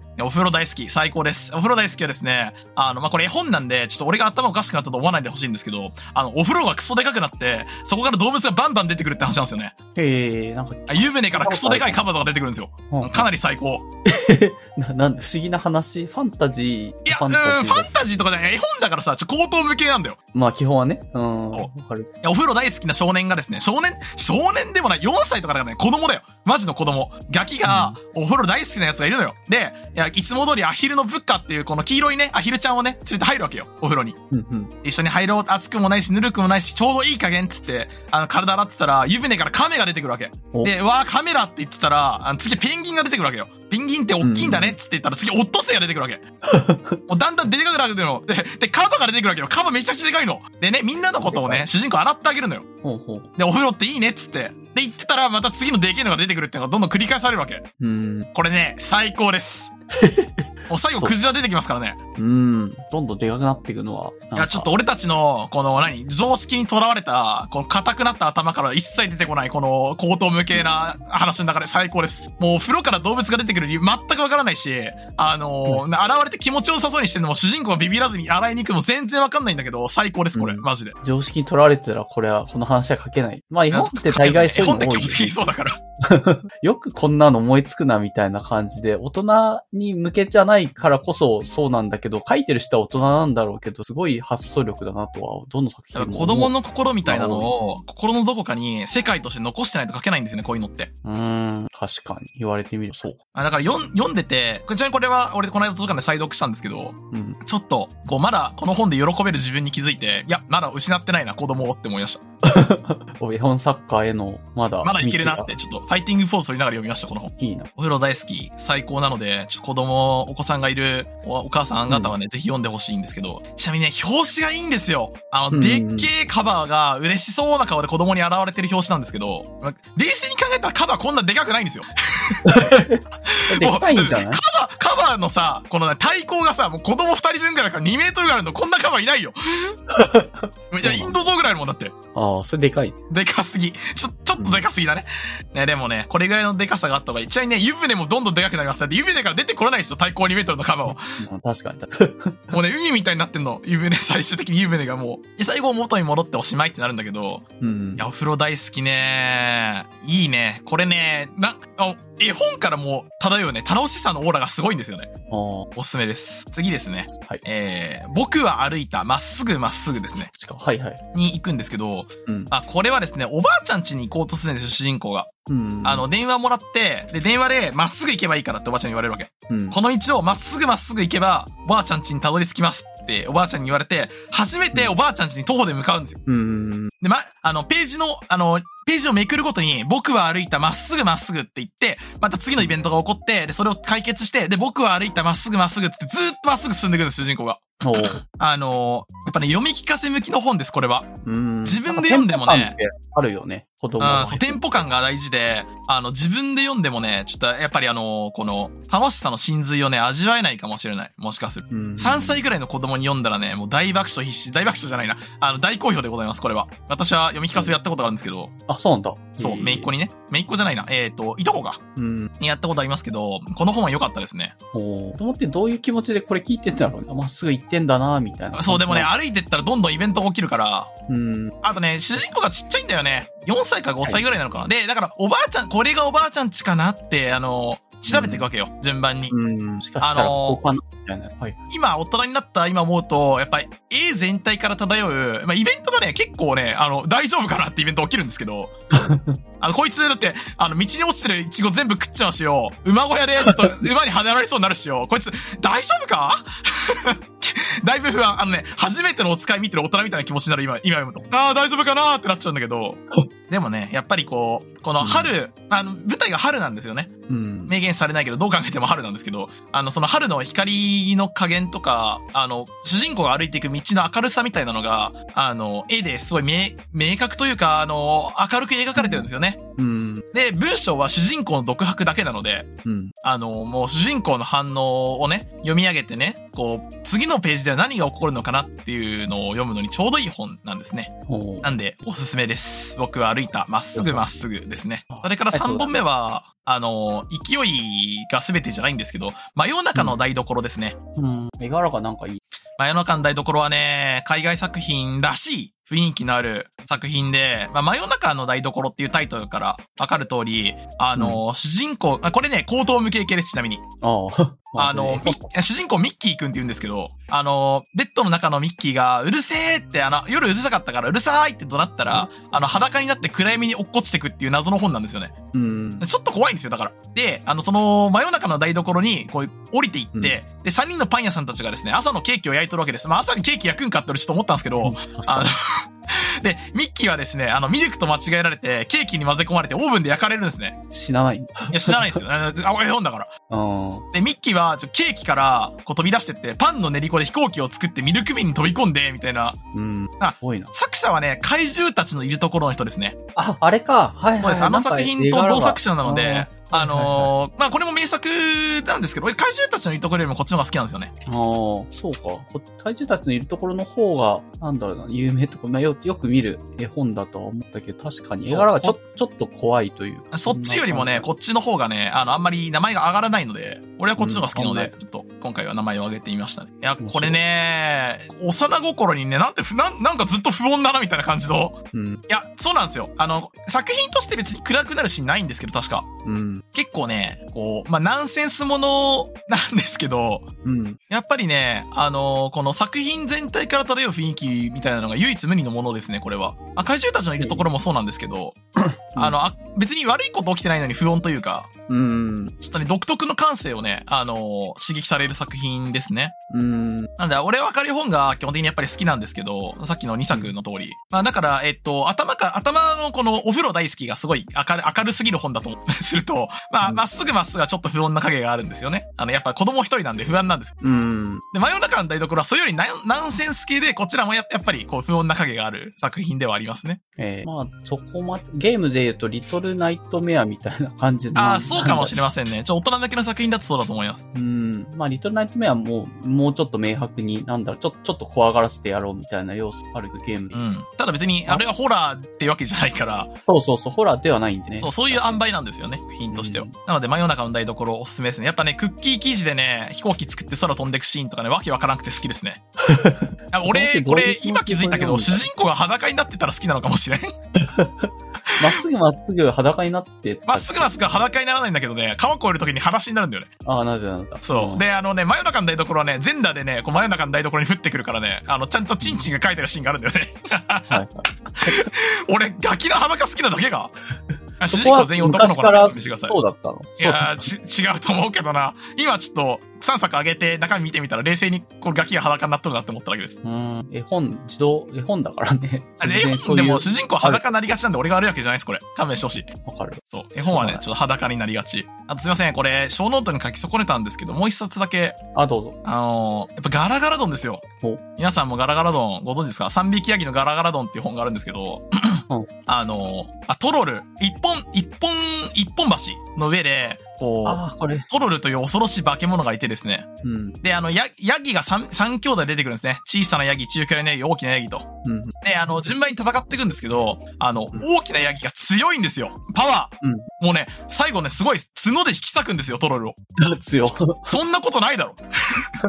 だから向こうの山の草食べて大きくなりたいヤギと、あの、その谷川の方で待ち受けてトロルとのたたた対決を描いた作品なんですけど、や、やっぱね、こう、パワーですよね。純粋なこの力の脅威に、こう、感動するみたいな作品なんですよ。三匹ヤギのガラガラドンは。なんかやはり暴力、暴力が全てを解決する。解決するですね。ミームがか勝手にこの絵本の絵柄で付けられてて。そうそうそう。え、俺これやっぱ好きなんで、すごい昔から好きな作品なんですよ。で、うんえっ、と、昔紹介した、あのーえっ、と、図書館、あの、税金で買った本、ああ、あれ。図書館漫画ですね。の中で、主人公の石平くんが、こう、読み聞かせをやれと言われて、児童係のお姉さんに、君はできると。その度胸があればいけますよって言われて、いやいややらされるんですよ、読み聞かせを子供たちへ。うん。あの、三匹ヤギのガラガラドンを選んでましたね。あ、なるほど。いや、お前、石平お前、分かってるな 子供にね、教えなきゃいけないもの。それはね、暴力。これです。まあ、子供的にはスカッとするぐらいいや、の感じ。そう、ガラガラドン最高なんですよね。いや野郎ぶっ飛ばしてやるを字でいく絵本なんで、うん貯めて貯めて、まあ、大きなヤギが出てきて、やっぱ大きなヤギ最強なんで、トロロ殺害するんですよね。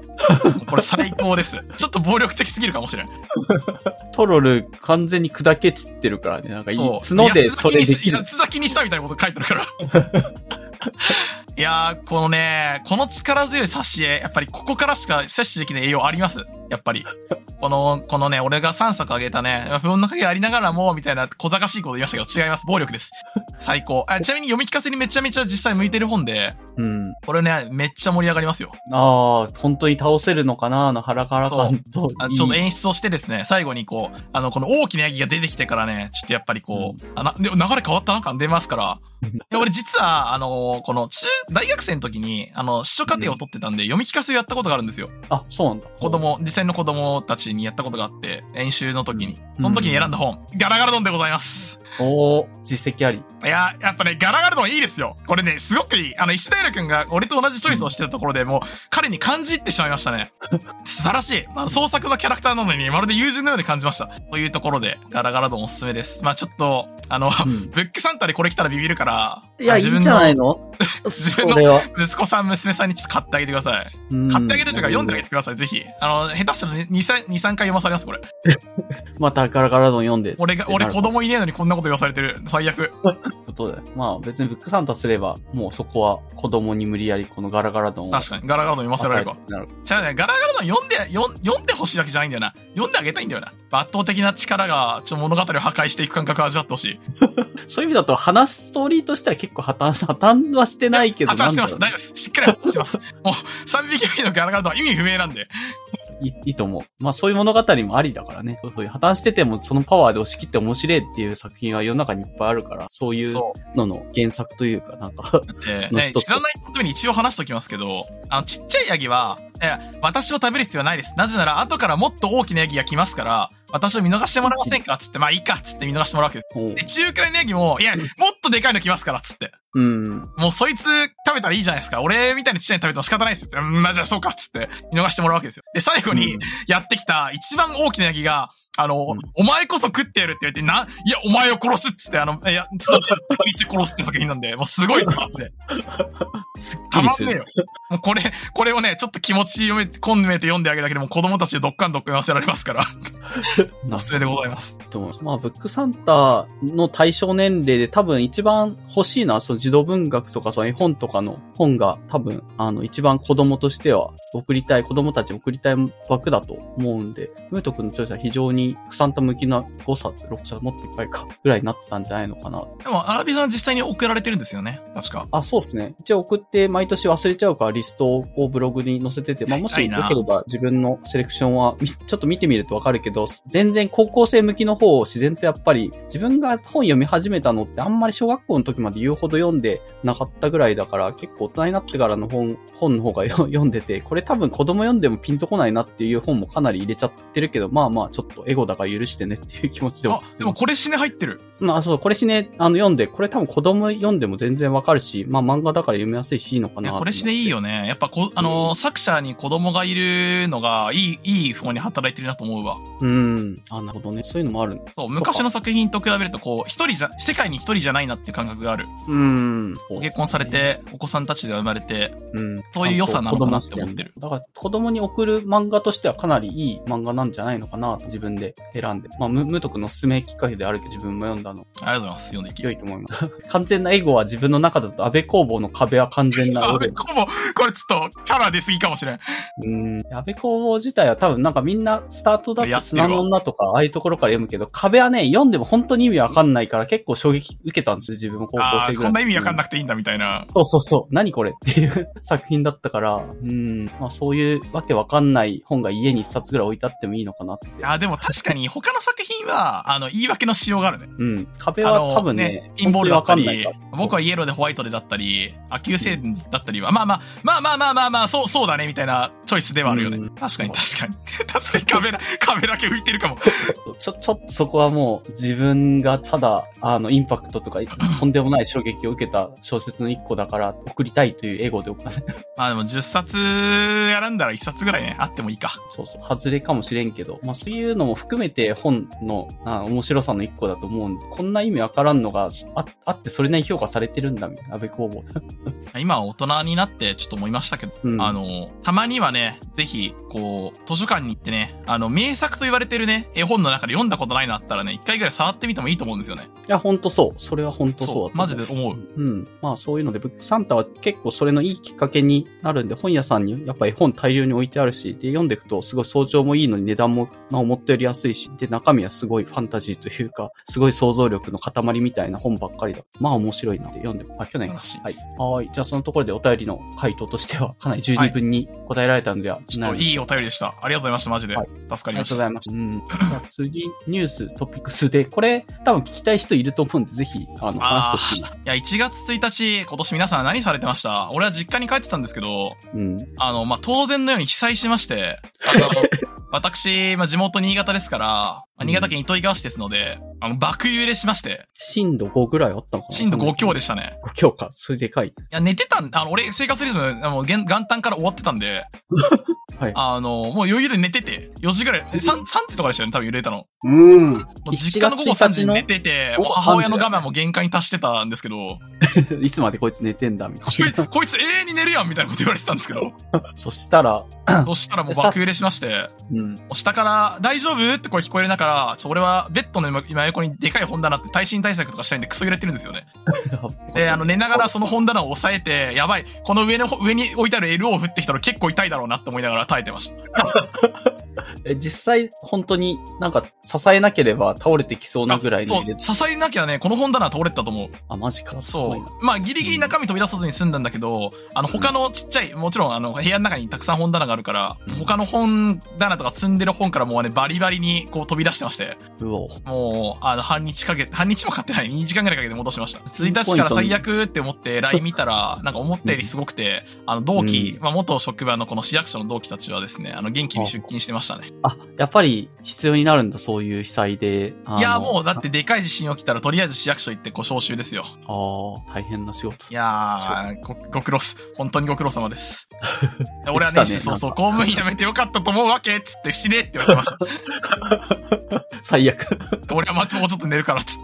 まあ、自分がもう何年か勤めてたらそういう風になってたかもしれない。いや、でもね、アラビさん、災害多いですよ、本当に。公公務員として勤めると思いますけど、やっぱ年1回ぐらいは水害ありますし、こかしらで。うん。なあの、こういうイベントごともやっぱね、地震5年目あったら1回ぐらい揺れますから、うん。ペースから言ったら。し、うんまあ、それに加えて水害もあったりとか、雪でどっか壊れたとか、うん。あとはなんだろうな、まあ、俺の時はあの商店街全焼したっていうわけわからん事件もあったけど、うん。やっぱ災害あります。もう年、年に、年2回ぐらいのペースで何かしらある。その度に、まあ、そう、呼び出されることか。考えると、まあ普段の仕事もクソ忙しいのにこんなことやってらんねえなと思うわけ。うん。だから、ごめん、偉いよ。偉い。あんたら偉いよ。サンキュー。働いてくれてありがとう。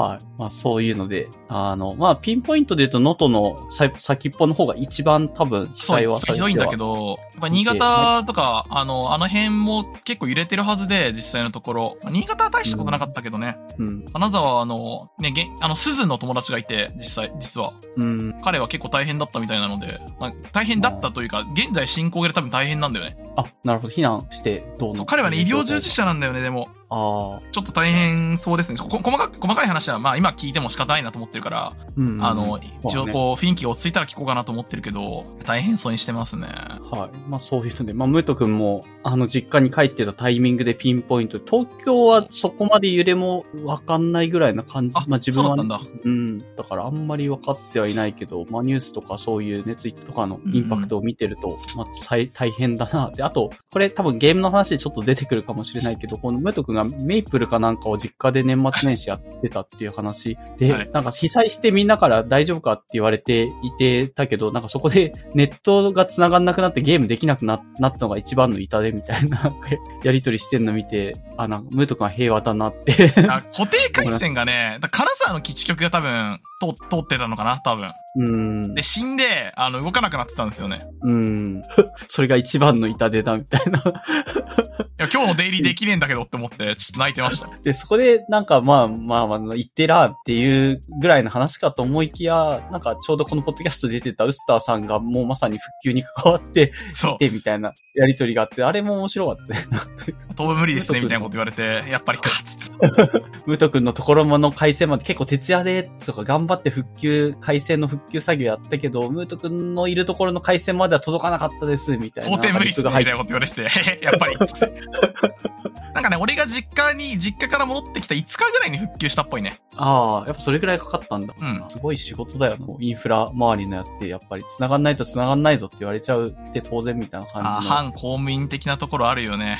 それが普通に、あツイッターの、なんかお互いフォローフォロワー関係のところでちっちゃくま、やりとりが行われてるのが面白かったなっていう。いや、俺も、そういや、うっささんってそうだったなって思ったけど。まさに、まさにね、そう、1月1日とかでもいいし働くいや、んだみたいな。本当お疲れ様でございますって思いましたね、シンプルに。はい。まあ、あの、他にも被災された方とかもしかしたらいるかもしれないですけど、うん。あの、心を強く来ていただければなと、いったところでございます。あの、どうぞお気をつけてお越しください。うんまあ、できること、ね遠くにいてできること、そんなになんか体持っていくのも多分今多分やんない方がいいみたいな感じだし、基本はなんかそういう寄付とかそれぐらいお金を送ることぐらいがベストかなと。ね、やっぱお金送るのが一番いいんだろうね。うん、なんか盛んによくわかんない YouTuber が人気取りとかよくわかんない政治家が現地になんかこう来てみんなこの現場を見ないで何を見てるんだみたいなこと言ってたけど、ね、じ自衛隊が道路を通るための道路に車1台いるだけでも邪魔になるんだからとか、物資運ぶための車をどけてまで何もできない一般人が行って何ができるんだみたいなので、まあそれもそうだな。まあ、そうっすね。で、あの辺ってさ、あの、この日本海側ってこう、やっぱりあの、谷を切り開いたりとか、わずかな谷間にさ、うん道作ってることが多いからさ、うん。こう、なんて言うんだろう。例えばあの、うちの糸魚川で言うと国道8号ってのがあるんですよ。うん。で、8号って、なんか親知らずとかを通ってる、こうなんかあの、海岸沿いの一本しかない道路なんですね。うん。で、ここ、まあ、かつて、ああの、天下の剣だったっけ？って言われてた、あの、親知らずは基本的に通るのが大変なんですよ。高波でも終わるし、土砂崩れでも終わるし、そもそもこのルート潰されるとあらゆるところに行けなくなるので、はいまあ今高高速もあるから一応そっちのルートも通れなくはないけど、うん。なので、あの、そういう道が多いはずなんですよね、あの辺って。うん。あの、この一本のルートを潰されると、迂回がすげえ大変みたいな。はいはい。あそういうのが多分たくさん起きてんじゃないかなと思って不安です。うーん、まあ今、頑張って自衛隊とかいろいろなところで普及をやってるとは思うんだけど、なんか前の東日本大震災の時は、なんだかんだちょっと横からこう、いっぺんにこう、並行して作業ができたけど、道が一本しかないから、その道をまず復旧させないとあ、そう、前に進めないみたいないろんなものがいらないのではないかなという気はしますね。より普及まで時間もかかりそうだし大変そうだなというところなんで、そういう細い道のところに人が一人とか車が一個行くだけでも邪魔になるっていうのは、まあ普通に考えればわかりそうなもんなので、いや、でもね、やっぱあの動転するといろんなことがわかんなくなるから、うん。落ち着いた考え、冷静に考えればそうであるみたいなのはたくさんあるけど、迷惑 YouTuber の真似はしないようにしましょう。まあ当たり前だけど。ねあとまあ、あの、うん。うち、うちのさ、元、あの、県、県庁の民がさ、まあ、いうか、米山さんがさ、うん。あの、集中の話をしてたじゃん。収集、収集集。集中、集、あの、集まって住む、集中。ああ、はいはい。あね、あれか。あ政治家の人の話？あ、そう、政治家の人だよね。能登のところに住んでもこんなの復旧じゃなくてみんな勝手に、あの、限界集落みたいなのはあ違うところを住め、住め、住ませればいいやんみたいな。ううんん、言ってた。まあ、あれは。ね、まあ、言っちゃいけないけど、まあ、そうではあるんだよね。あなるほど。いや、これは実際にそうで、まあ、あの、角栄先生、すみません、あの新潟県民は角田中角栄のことを角栄先生という習慣があるんですけど、うんあの、俺、俺自身はちなみに田中角栄のことは特に何とも思ってません？うん。ああの、田中角栄、やっぱり新潟県、いや、これ、これ聞いてる人どれぐらい知ってるんですかね？田中角栄って新潟県に対して多大な貢献をしてるんですよ。まあ、そうそうだね、道路。死のほの箱物作ってるんで。うで、田中角栄は新潟にクソ金を落としてるから、今でも新潟県民のおじいちゃんおばあちゃんたちは田中角栄のことが大好きなんですよね。うん。で、それを踏まえて聞いてほしいんですけど、あの、田中角栄の有名なエピソードで、これ、ツイッターでも紹介されてたと思いますけど、あの、まあ、こんなところのトンネル作ったって、あの、60人しか住んでないところに集落にトンネル作っても、うんあの、そいつらしか使わねえんだから、あの、ペイしないだろうとうん。いう話をされて、それは違うと。うんあ彼らも税金を払っていて、国土に住んでる人間たちで、彼らは同じ保険金を払ってるんだから同じ保険のサービスを受けられる必要があって、あの、そこのトンネルを引くことによって彼らはそれ、ようやくそれを受けられるんだから、当然作らなきゃいけないっつって作ったっていう、まあ、心温まる人情エピソードがあるんですよ。うん。で、これに対し、て、あの、政治家としの姿勢としてどう思うかというのはみんないろいろあると思うんですよね、立場が。うん、確かに。まあ、俺、俺個人からすると、まあ、政治家って基本的には特定の権利団体というか特定の集団の意見を代表する人だから、うん。あの、まあ、総理大臣がそれ言ってるのは諸説あるなという気持ちもなくはないけど、まあ、角栄さんもあの、一人の国会議員であるわけです。その時、多分発言した時であるわけだから、まあ別に自分の担当選挙区から出てきて、そこを守るために主張してるんだから別にそれは妥当なのではないかっていう思いがまずあったんですけど、うん、まあそうだね。それはそあのーまあまあまあまあ、それはそれとして、まあ、やっぱ新潟県民そういうの、そういう人好きなんですよね、多分。う。うん。ままあ、田舎の人そういうの好きというか、はい。あの、これ、そりゃそうかなけややや偏見のある発言なんですけど、俺はそう思ってて。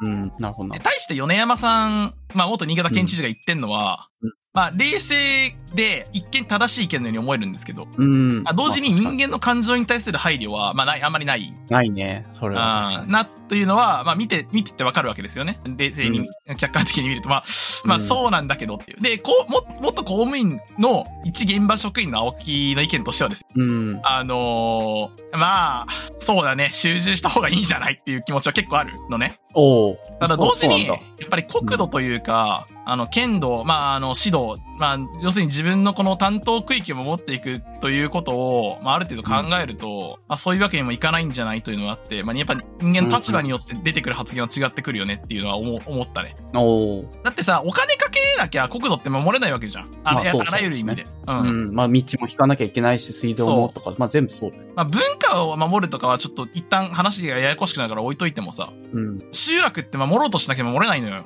やっぱ。はいはい。だって出てく一方なんだからさ。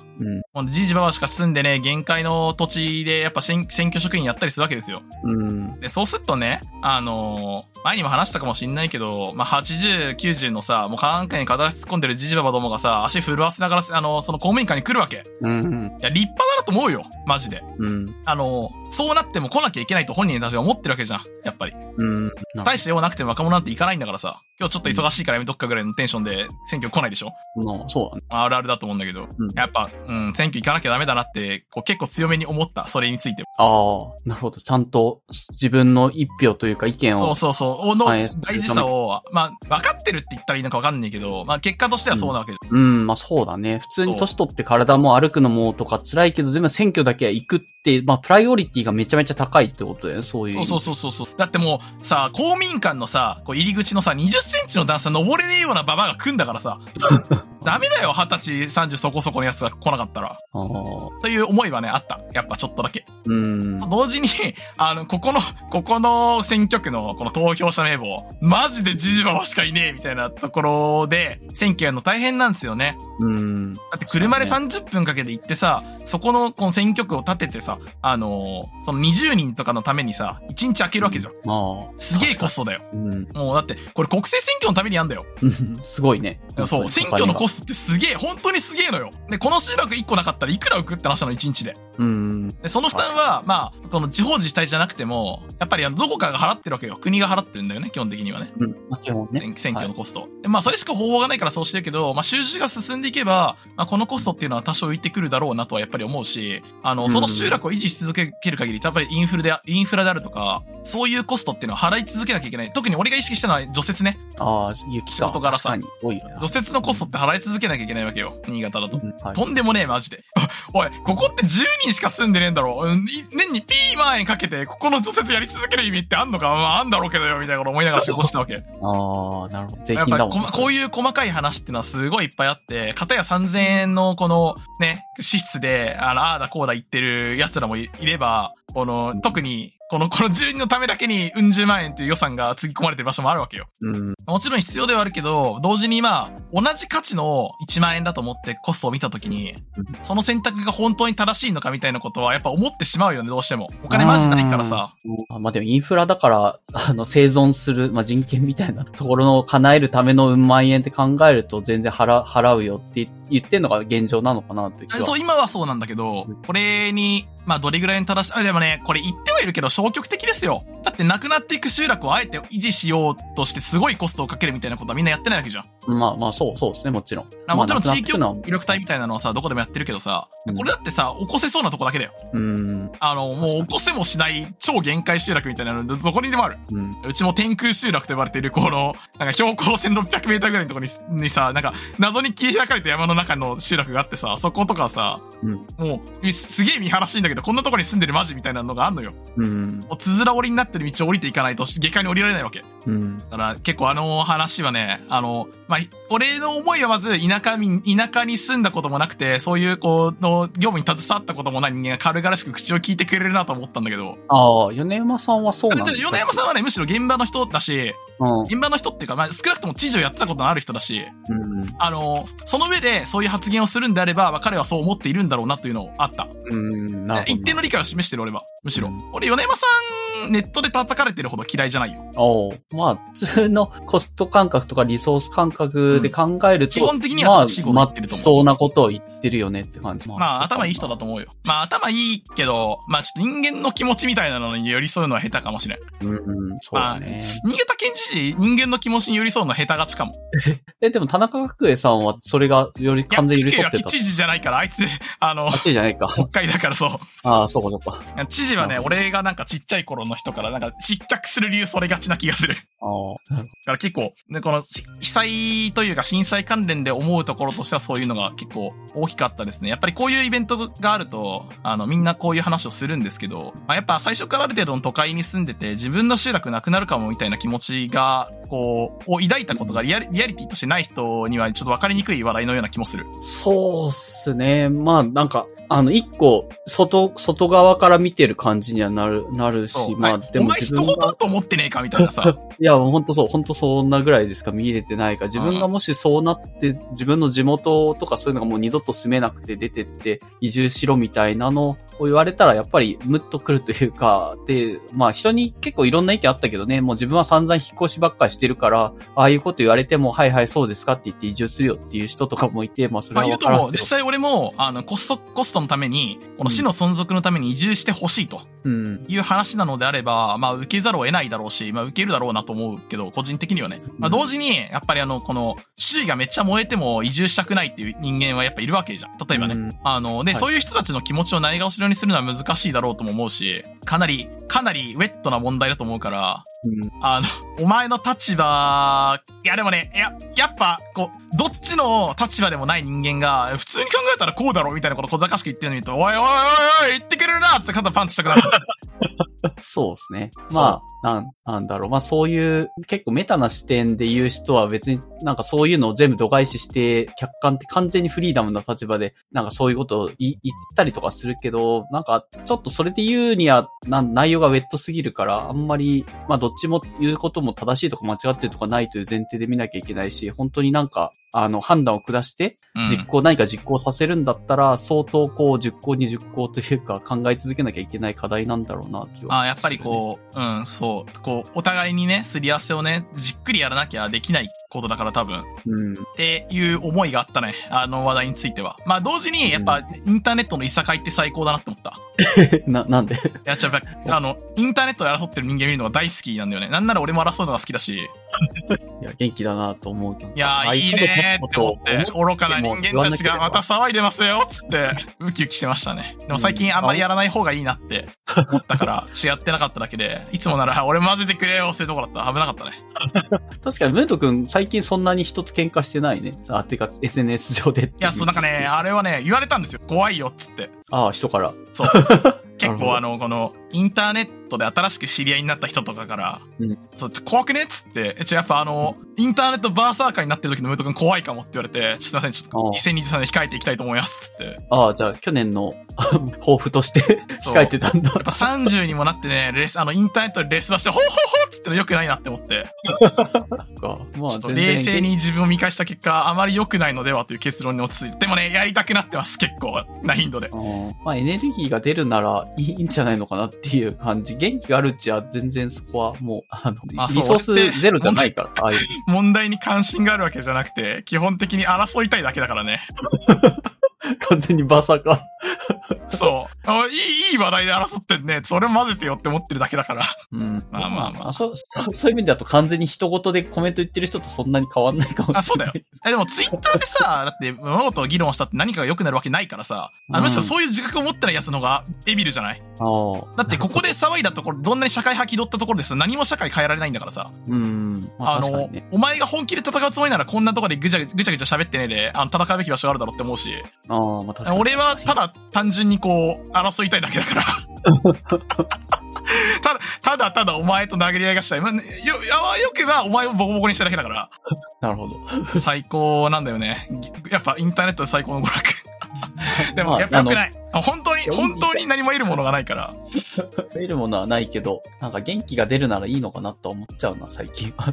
でも元気はいつもあるからね、こんなことしなくても。うん。ななやっぱりなんか、なそういうのをや、やり慣れてないとどんどん忘れちゃうというか、体力、体力って、体力ってあんのかな？そう、そう、いや、あります。あやっぱりこの、インターネット馬頭筋みたいなのがあって、時々、戦うとやっぱりこう、ひりつくな、みたいな。うん。まあそういう意ポジショニングとか忘れちゃうんだよね、つい。そう、そうだ。まあ、そういうのの、ちょっとリハビリ、リハビリじゃないけど、筋、筋トレみたいな感じでや、やる分には全然別に、それがムート君だというよりかは、あ、今バサカやってんだな、ぐらいな、なんかそう、そういうとりあえず。いや、それもまた俺だからさ。そうそう、仮面被ってんだな、ぐらいな感じで見てくれれば、あんまりナイーブになんか、あの人喧嘩してるから本当怖い人だ、みたいなのを思うことも、それはそれでちょっと、あんまりにも人の一面を、だけから見て、その人のあまあ個性を付与しすぎじゃないのって思うアラビーさんがフォローしてくれたとこ申し訳ないけど、まあ、結構俺本質的にこうだなと思うよ。いや、そうかな。いや、本当にそうだったら、会話も難しい気がするけど、そうでもな難しいとこだけど、でもやっぱ、あの、脇に置いてあるナタを持ち出してさ、へへへっつって立ち上がった瞬間楽しいもん。い。まあ、まあ、一側面としては、そういうのも、なんか役に立つときはなくはないじゃないですか。自分の身を守る。ああ、ありますね。これ大いに俺の身守ってるけど、まあ同時にこの、この暴力性、まあやっぱ暴力性ですよね、これって。うん。が、人からある程度怖がられるのは仕方ない気がします。別に俺何もしないんですけど、うん、そうだよね。そんなに、ムート君って、まあそういうハードな、なんだ、レスバとかしてる時もある。まあそ、そこまで、そこまでやばいレスバ、まあ、まあ言うことないけど、まあわかんない。そう、俺の感性がそこで、なんだ、黙ってるだけなのかもしれないけど、見る人が見たら怖いってなるのかもしれない。怖いと思ったことないけど。やっぱりこう、新規ちゃんを怖がらせたいわけでもないから、うん、まあまあ、いいんじゃない適適度に筋トレしとくな、悪くない気がしますけど。だから時々俺がレスバして、ほひひしてても、温かく見守ってほしいわけ。